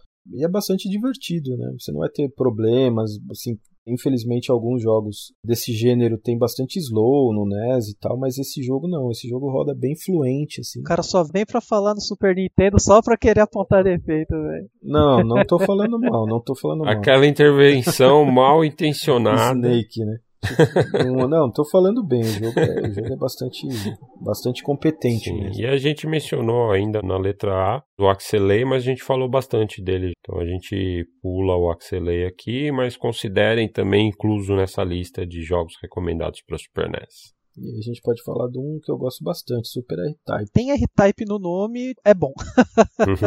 É verdade, até agora eu não conheço nenhum R-Type ruim. A versão de Super Nintendo, na minha opinião, eu tenho, gosto muito do jogo, né? Pra mim não deixa nada a desejar para as outras versões. É, realmente, ele é meio que um remake do primeiro R-Type, né, Alex? É, ele é um port parcial do R-Type 2, né? Ele pega alguns estágios, inimigos, né? Ele não é um jogo tipo simplesmente colocado, né? É, tem alguns cenários do primeiro R-Type, né? Por exemplo, começo, aí depois vem umas partes de umas naves rodando e tal, aí já começa a ficar um pouco diferente. Tem cenários do 2 também, né? Isso, né? Não é uma conversão. Eles pegaram algumas partes e meio que fizeram um jogo novo aí pro Super Nintendo. Muito bem feito, cara. Assim, tipo, a trilha sonora é bem bacana, os gráficos são muito bons, assim, tipo, seguem toda a linha de shooters de Super Nintendo, né? O único probleminha é que ele realmente ele sofre de slowdown em algumas partes, né? Mas não é nada que você não consiga jogar o jogo, né? Acho que é algo que acontece também, dá para citar como exemplo Gradius 3 do Super NES também, que é um grande jogo, mas tem essa questão dos slowdowns. Né? Diferente do Gradius 3, eu acho que Super R-Type é bem mais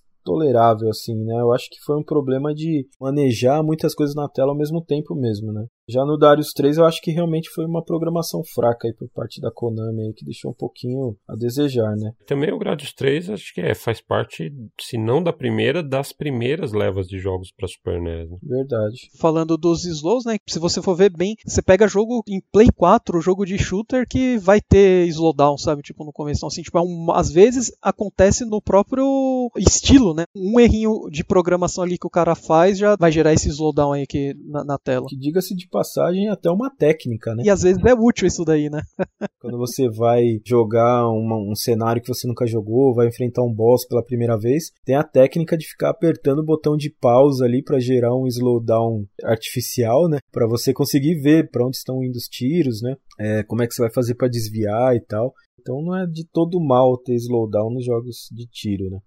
E aí outro representante famoso que tá no Super NES também é a série Darius, né? Jogaço, cara. Eu acho que em questão tipo de originalidade, estética de jogo, é um dos meus preferidos, cara. Você vê tipo um cenário de Darius assim e você sabe que é essa série, né? Tem toda aquela estética super marcante de Darius. Né?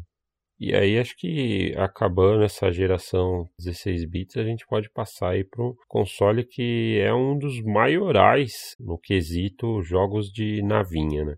Saturn, Sega Saturn. Já vamos começar logo com Batsugan para entrar destruindo, né, cara? Exato, que a gente citou aí na parte da história a sua importância dentro do panteão dos jogos de navinha, como precursor aí do gênero Bullet Hell. E essa versão de Sega Saturn, curiosamente, até hoje é a única conversão oficial aí desse arcade tão importante, né?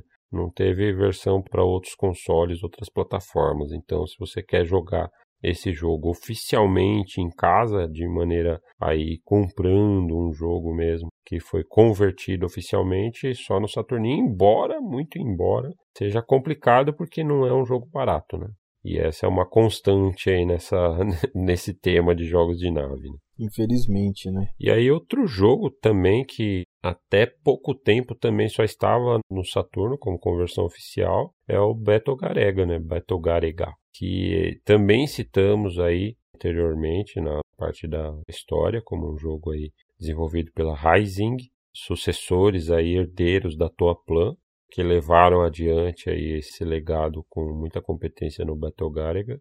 E essa versão do Sega Saturn é maravilhosa, porque ela contém, inclusive, trilha sonora arranjada. É sensacional, é incrível essa, essa versão da trilha sonora arranjada. E o jogo é muito fiel também ao arcade. Tem, inclusive, você pode selecionar modo Tate, deitando a tela, né? Ou modo encaixando o jogo na tela normal. Né? E é uma conversão realmente bem competente aí do, do Battle Garega original do arcade. A versão original, Fabão, roda na STV? Curiosamente, ele roda no hardware da Toaplan ainda. Mesmo não sendo um jogo Toaplan, ele roda no mesmo hardware que a Toaplan utilizava nos seus jogos. Depois dele temos também aí um clássico da Cave, dissidente da Toaplan, que é o do Donpat. A gente citou ali o Donpat na nossa parte da história, no início do podcast, e o Dodonpachi é considerado um upgrade, quase a final form dessa série tão querida aí da Cave, né, que você controla a navinha, tem a temática ali das abelhinhas que você coleta como um bônus tal. Você vê assim, tipo, tudo jogo da mesma escola, né? Sim, exatamente, exatamente. O Dodonpachi teve upgrades posteriores também que melhoraram ainda mais, mas ele nessa era dos anos 90 ali, ele é considerado realmente o representante assim mais afinado da Cave. E a conversão do Saturno é uma conversão bem competente, embora a conversão de Play 1, curiosamente, é considerada melhor, assim, por ter alguns gráficos com resolução melhorada, tipo as explosões tal, no Saturno não ficam tão boas, mas no geral é uma conversão muito competente também, essa do Saturno. A gente pode falar também do Shenryu, né? Shenryu, para mim, é o ápice do White Candy em jogos de tiro 32 bits, cara. É um jogo assim lindo, lindo demais, né? É um jogo todo 2D, rodando ali no Saturnão, ali no, no talo da crocância. Que jogo, cara, que jogo. Tudo que roda no Saturn roda no talo da crocância, né, cara? Vamos ser, ser sinceros. é verdade. RGB perfeito. E, cara, esse jogo é super detalhado. E ele é um jogo que lembra bastante a linhagem do Raiden, né? Em termos de gameplay, assim. É um shooter vertical, né, também. Nossa, ele é super detalhado, assim, o gráfico é muito bonito, cara. Você atira nos inimigos, né?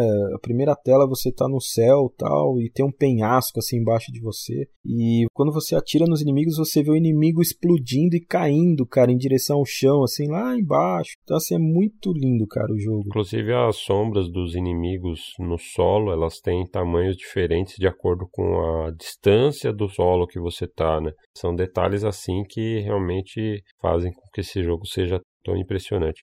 E você perguntou da STV, no caso do Beto Garega, que não era, mas no caso do Xianyu, sim, esse jogo saiu para STV, nos arcades, que é a placa do Sega Saturn para arcade, né? E ele foi feito pela Warashi, inclusive, se não me engano, é o primeiro jogo da Warashi, que posteriormente fez um outro shooter também que é bastante famoso, que é o Trigger Heart Exile. Jogaço, jogaço, jogaço. Agora você falou minha língua. é esse jogo, assim, para quem curte shooter e gosta de shooter 2D, vai nesse aí que é maravilhoso. É sucesso, como diz o Fabão. E aí, próximo da lista, Acho que o Michelas pode falar com mais propriedade, porque ele possui esse jogo e é um dos shooters mais caros da plataforma. Tive uma chance de comprar com preço assim, mamata mesmo. Famosa mamata. Que inclusive quero agradecer ao meu irmão Fabão aí por ter descolado o negócio para mim. Valeu, Fabão. Sim, foi na mesma oportunidade que eu comprei também o meu Beto Gariga por um preço de oportunidade. Era um, um colecionador que estava se desfazendo aí da sua coleção. É, e vendeu também para as pessoas certas, né? Que a gente não vai sair revendendo muito mais caro para ganhar dinheiro. Não que isso seja proibido, o que a gente acha errado, né? Esses jogos entraram para nossa coleção aí só vai sair quando a gente estiver debaixo da terra, né, Fabão? É, exato. E aí estamos falando de Hyperdual, que é um shooter horizontal e ele é feito pela Technosoft, né, que é a empresa que fez Thunder Force, que é um dos meus prediletos shooters, né, cara. E ele é bem no estilo Thunder Force, assim. O graficamente também é, cara, é excepcional, né? Apesar de ele ter alguns anos aí de estrada já quando ele foi lançado para o Saturn, ele foi lançado para o Saturn em 96, mas a versão arcade, que é a versão original, saiu em 93. E o engraçado é que a versão do Saturn, né, tem, entre aspas, tem duas versões do jogo. A versão Saturn, inclusive, tem som arranged, que é bastante bacana, as músicas bem feitinhas e tal. Mas graficamente, por mais estranho que pareça, eu prefiro a versão arcade. As duas versões, assim, têm algumas diferenças até grandes, que chega a valer a pena você terminar as duas versões. É um jogo um pouco fácil também, assim, para terminar e tal, que pode espantar alguns é, jogadores mais hardcore. Mas é um jogaço, assim, vale muito. Né? Ele tem um botão dedicado assim no controle que você aperta e muda totalmente a jogabilidade. Né? Você joga com a navezinha assim no estilo bem tradicional e quando você aperta esse botão a navezinha se transforma num robozinho, né? E a sua mobilidade fica bem mais reduzida, porém o seu tiro fica mais forte e você consegue controlar o ângulo para onde você está tirando. É uma mecânica bem interessante para você usar no boss, por exemplo, né? quando você já sabe meia sequência de tiros, já, já jogou algumas vezes, dá para fazer umas estratégias bem loucas assim. E aí, além desses que a gente mencionou, obviamente o Sega Saturn tem uma biblioteca de jogos de, de navinha muito extensa e de grande qualidade. A gente mencionou, por exemplo, lá na parte da história, o Radiant Silver Gun, que é um dos mais conhecidos, também um dos mais famosos aí considerados da plataforma, feito pela Treasure. Mas se a gente fosse ficar falando, tipo, daria um episódio também tranquilamente só pro Sega Saturn ele tem tipo os exclusivos, né, dele que foram conversões de arcade, tem os multiplataformas que são inúmeros, né? É uma plataforma assim, não é voltada para o shooter, mas assim, quase dominante em relação a isso. Tem muito, muito mesmo. Mas aí a gente tem que falar também do outro 32 bits, né? Que apesar de não ser tão potente, né, no estilo, não deixa a desejar também. Ele tem diversos jogos muito bons, né? Incluindo assim um dos meus favoritos de todos os tempos, que é o Filosoma já mencionei diversas vezes e acho que mais uma vez cabe recomendar ele aqui, um shooter que você consegue horizontalmente, verticalmente, rail shooter inverso, rail shooter normal, assim, sabe? Infelizmente ele acabou sendo um jogo desconhecido, né? Principalmente aqui no Brasil, porque basicamente eu não vi versão pirata desse jogo. Meio que passou despercebido assim, porque não, não teve muito acesso. Mas hoje em dia é, é um jogo que você consegue a versão japonesa muito barata. A versão americana é um pouquinho cara, porque ela é long box, né? E long box, como a gente sabe, acaba subindo um pouco o preço. Se você tem a oportunidade, tenta pegar a versão de Filosoma pro Play 1. Vale muito a pena. Um jogaço, assim, você não vai se arrepender. Seguindo, né, eh, ainda na, na plataforma, tem um jogo que é um Kill Up muito competente, muito bom mesmo, e também é, não é tão conhecido, que é o Game Tengoku, né, ou The Game Paradise, que também tem para o Sega Saturn e recentemente teve uma, é, foi lançado para o Play 4, né, uma versão remasterizada, né, com bastante extras, tudo. Cara, e é um jogaço, assim, personagens bacanas, você joga com um porco. As fases são bem variadas, tem diversas cenas em, em anime, né, durante o, o, jogo. Na época impressionava bastante, né, no Play 1 e no Saturn, porque a maioria dos jogos vinham com CGs, né? Então ele deu aquela quebrada, mesmo o jogo ele tendo 3D assim, né, a construção dos gráficos. Não sei a do, do Play 1, mas a versão de Saturn, a edição especial vem com um VHS com o anime do jogo. E é um jogo que, na minha opinião, vale a pena você correr atrás no Play 1 ou no Saturn, né, caso você tenha acesso. Ou, mais fácil, né, agora no Play 4 também. E ele não está tão caro na PSN, vale a pena ir atrás. E além desse, temos também aí uma das melhores conversões de arcade da época no Raiden Project, né? E é uma coletânea que reúne os dois primeiros Raidens do arcade, Raiden 1 e Raiden 2, conversões praticamente perfeitas para Play 1. Com certeza, é até interessante a gente dizer que tirando essa versão do Play 1, o Raiden 2 só foi lançado para PC também. Então, em consoles mesmo, a gente só consegue jogar esse jogo no Playzão. É curioso que ele tem um, um menu assim com um gráfico poligonal meio tosqueira, mas quando você vai para a coletânea mesmo para o jogo portado ali para o Play 1 mesmo, eles são realmente bem competentes e cheios de opções assim, é, dá para você jogar em modo Tate, o modo normal, né, com tela adaptada, é realmente uma conversão muito competente do Raiden quando o Fabão fala que dá para jogar em modo Tate, é realmente isso. Você pode pegar sua TV, virar ela lá e jogar como nos arcades, cara. O legal é que não custa caro. E uma outra curiosidade até, ele foi o primeiro jogo a ser lançado no Play 1 nos Estados Unidos. Ele é um jogo da primeira leva. Se eu não me engano, também tem a trilha sonora Arranged também. Então, cara, vale muito a pena mencionando aí um o Up pro Play 1, né, a gente pode mencionar o Cotton, que é um jogo bastante conhecido aí, tem versões pro Saturn, pro Mega, pro PC Engine, né, que é um shooterzinho de uma bruxinha. No decorrer do jogo você vai ganhando alguns poderes, né, depende do jogo, mas tem jogo que você ganha poder do fogo, poder da água, e aí você vai tendo armas diferentes e tal, um jogo bastante bacana, né? Bacana dessa versão de Play 1, né, que é o Colton 100%, ele foi lançado na versão Super Light, né, 1500, que eram jogos mais baratos, custavam 1500 ienes, para ser mais exato, lá no Japão, e ele é basicamente um port da versão de SNES, não teve muita mudança, não teve nada, mas é um jogo bem bacana que vale a pena você pegar, assim, tipo, tanto a versão de Super Famicom, né, ou a versão de Play 1. E aí temos também In The Hunt, para Play 1, um jogo que também tem versão para Sega Saturn. Também conhecido como Metal Slug na água. Exato, veio dos arcades. O japonês é o Kaitei Daisen Soul. E ele foi feito pela Iron, pela equipe que depois saiu da empresa e acabou fundando a Nazca e fez o Metal Slug. Então, por isso que os dois títulos são muito próximos, assim, visualmente. O DNA tá muito claro ali. E In The Hunt é um jogo bem divertido mesmo. Você controla o submarino, você pode se mexer para todas as direções, debaixo d'água. Tem que se preocupar não só com as coisas que estão debaixo d'água, mas com minas que descem também dos navios que estão na superfície. É bem interessante. É, inclusive, quem jogou Metal Slug nas fases de água, né, de submarino, é basicamente a mesma jogabilidade. Sim. Parece até que eles pegaram o mesmo sprite e colocaram no jogo, assim, tipo, ah, vamos fazer um jogo só na fase da água aqui no Saturn e pro Play 1. Passemos então para a próxima geração aí, que abre com o glorioso Dreamcast da Sega, que também é considerado um dos consoles, uma das melhores bibliotecas aí de jogos de, de navinha.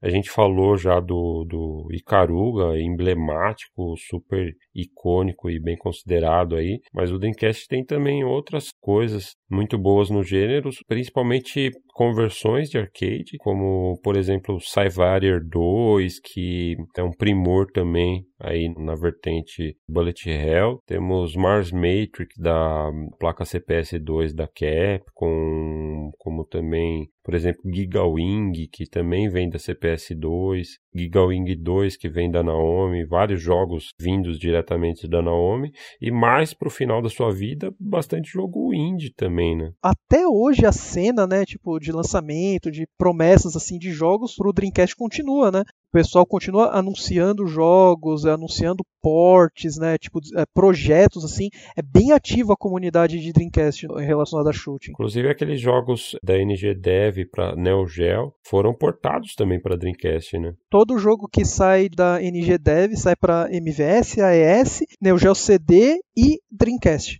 A gente pode mencionar Stormwind, né? É um jogaço aí. Me lembra bastante R-Type, então por isso que eu gosto bastante.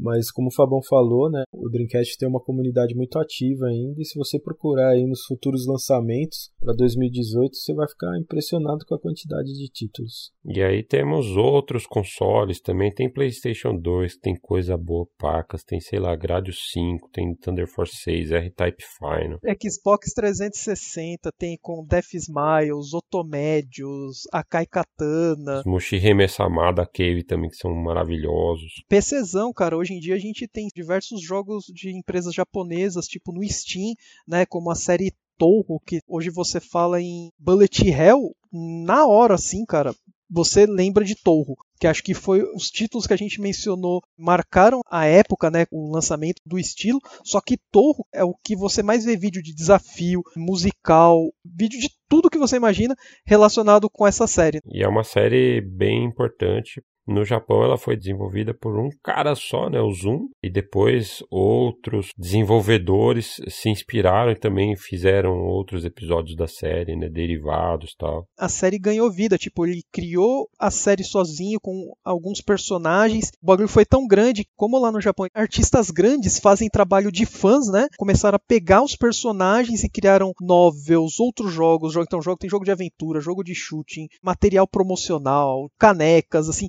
tudo relacionado ao universo Torro. O cara começou ali despretensioso, fez um projetinho dele e a comunidade abraçou e criou todo esse universo em cima, né? Mostrando a força da cena Doujin no Japão. E aí chegamos hoje em dia, o gênero de navinhas está talvez não mais forte do que nunca, mas realmente está bombando, está bem forte hoje em dia, né, esse gênero. Verdade, a gente tem bastante opção aí para quem é fã do gênero e tal, é opção é que não falta, né? Você pega a cena tipo indie, né, tanto americana, japonesa, os caras lançando vários jogos. Para PC é infinitas, cara, as possibilidades, tanto de jogos free pagos, né? Você vai conseguir. E muitos dos jogos estão saindo do PC e vindo para os consoles também. Só para citar dois exemplos de jogos no Play 4 que vieram do PC, da cena independente de jogos de tiro, que eu gostei bastante, tem o James Tal Plus no Play 4, veio do PC. É jogo maravilhoso, a arte super bem desenhada assim em pixel. Posso citar também o Astebrid, que é um jogo poligonal indie também, multigênero dentro do seu gênero de, de navinha, né? Porque ele tem scroll vertical, horizontal, tem rail shooter, jogabilidade estilo Panzer Dragoon, ele mescla vários gêneros de navinha de uma maneira muito competente. O cara que tá começando assim, tipo, a pegar o estilo hoje, tá feito. Tem muita opção, fora o que a gente já mencionou de antigo, né? Se o cara não quiser correr atrás das raridades, ah, não tem o console X, não tem o console Y. Cara, se você tem um PC com Steam, mesmo você não tendo um computador de última geração, a maioria dos jogos você vai conseguir rodar de boa. O Switch, por exemplo, está se provando uma plataforma excelente para jogos de navinha, com vários relançamentos, inclusive o Icaruga chegou recentemente também. E é uma plataforma que é interessante porque muitos dos jogos vieram do arcade eram no formato de tela TAT. No Switch você tem suporte ao modo TAT e você pode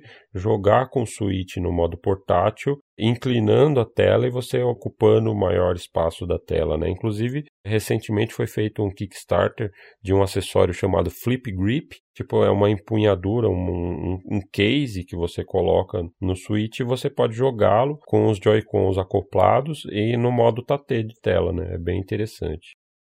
E aí temos a vida dos shmups resumida aqui nesse breve podcast. Daria para falar realmente muito mais a respeito mas a gente quis trazer esse resumo realmente do que é esse gênero nessa estreia da nossa série, recordando gêneros bons, começando com um gênero ótimo, que é o gênero de navinhas. E esperamos que vocês tenham gostado aí, acompanhado com a gente, relembrado grandes momentos desse gênero e talvez aí, de repente, descoberto um ou outro título que chamou mais a sua atenção para que você venha a testar e conhecer mais representantes ainda desse gênero de navinhas. Bom a gente passar para a galera uma dica, né? Tipo, onde que o cara pode aprender um pouco mais, né? Ver um pouco mais sobre o gênero, né?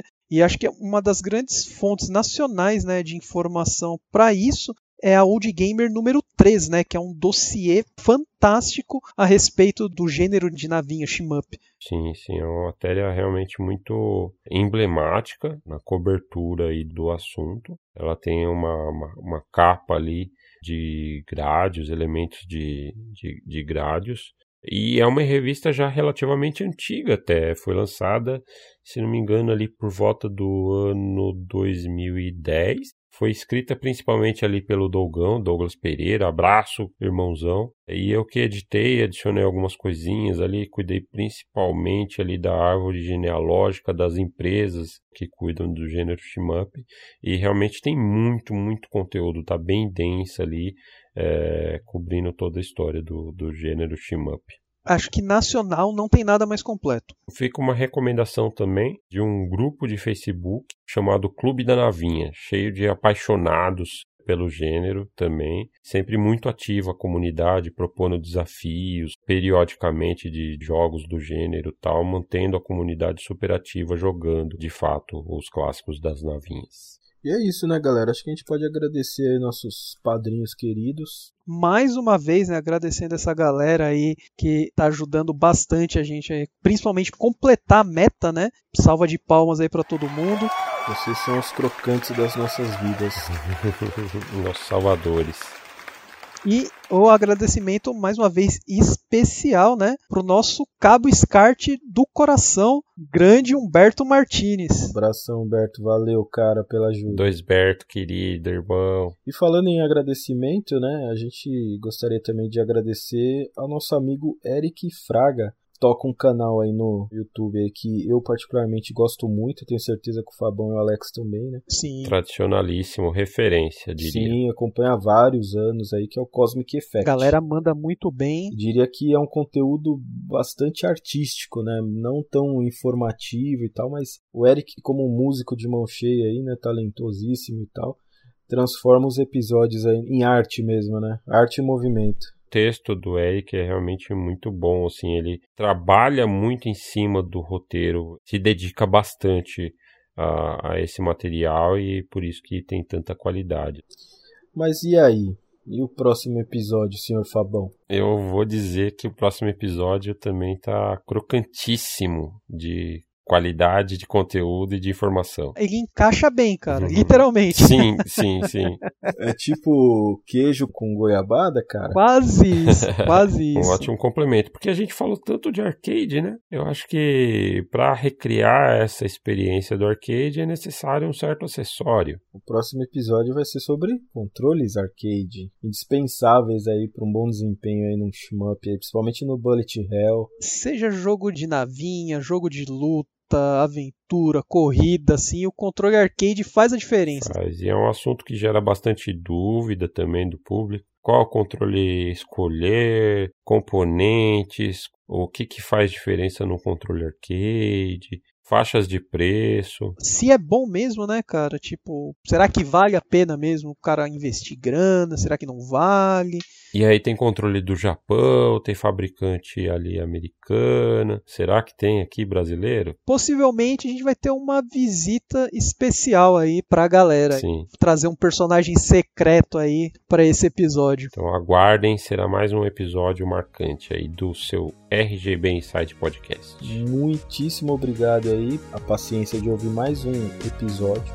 Até o próximo. Falou. Valeu, galera. Um abraço. Até o próximo.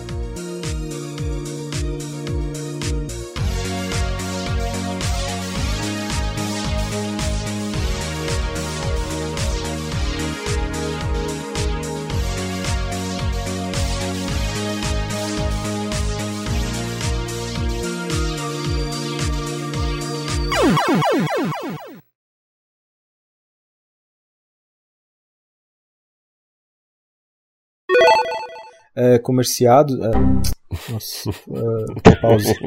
Comerciados. É, Strike One. Michelinha sempre com First Blood.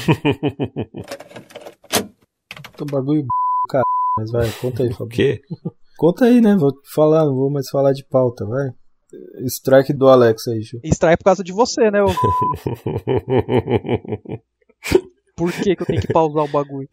Vamos lá, vai. Até o plan é a, tipo a, o planejamento do Theo, né? Toplan, ô, desculpa.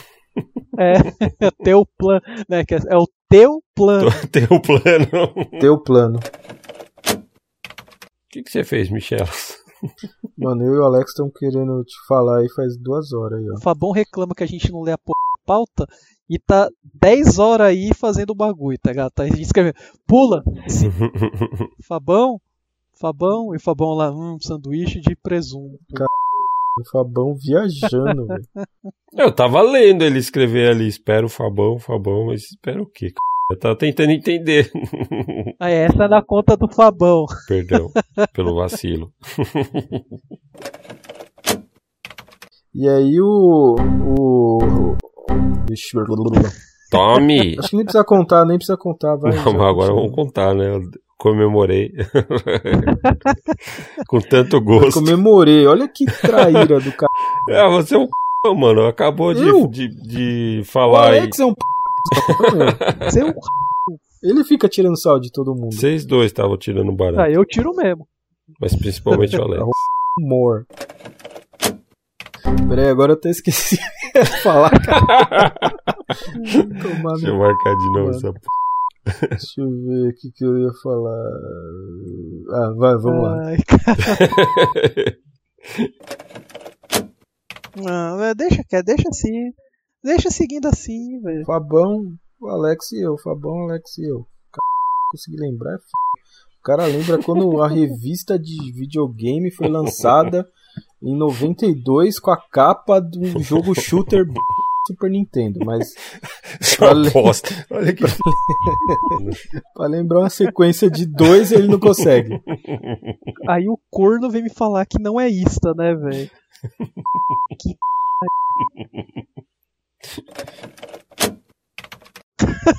Como é que. Eu já não tô entendendo mais nenhuma, velho. De- é, deixa eu marcar pausa Não, é, nessa. a gente falou, cada um fala um, ele falou todos de O Scroll. de Scroll era tudo um só. o- Bom, tá bom, tá bom, tá bom. Não vai entrar na sua conta, relax. Que é o famoso meu querido e amado Saturnão. Que é mais um que deu treta aqui antes das gravações, né?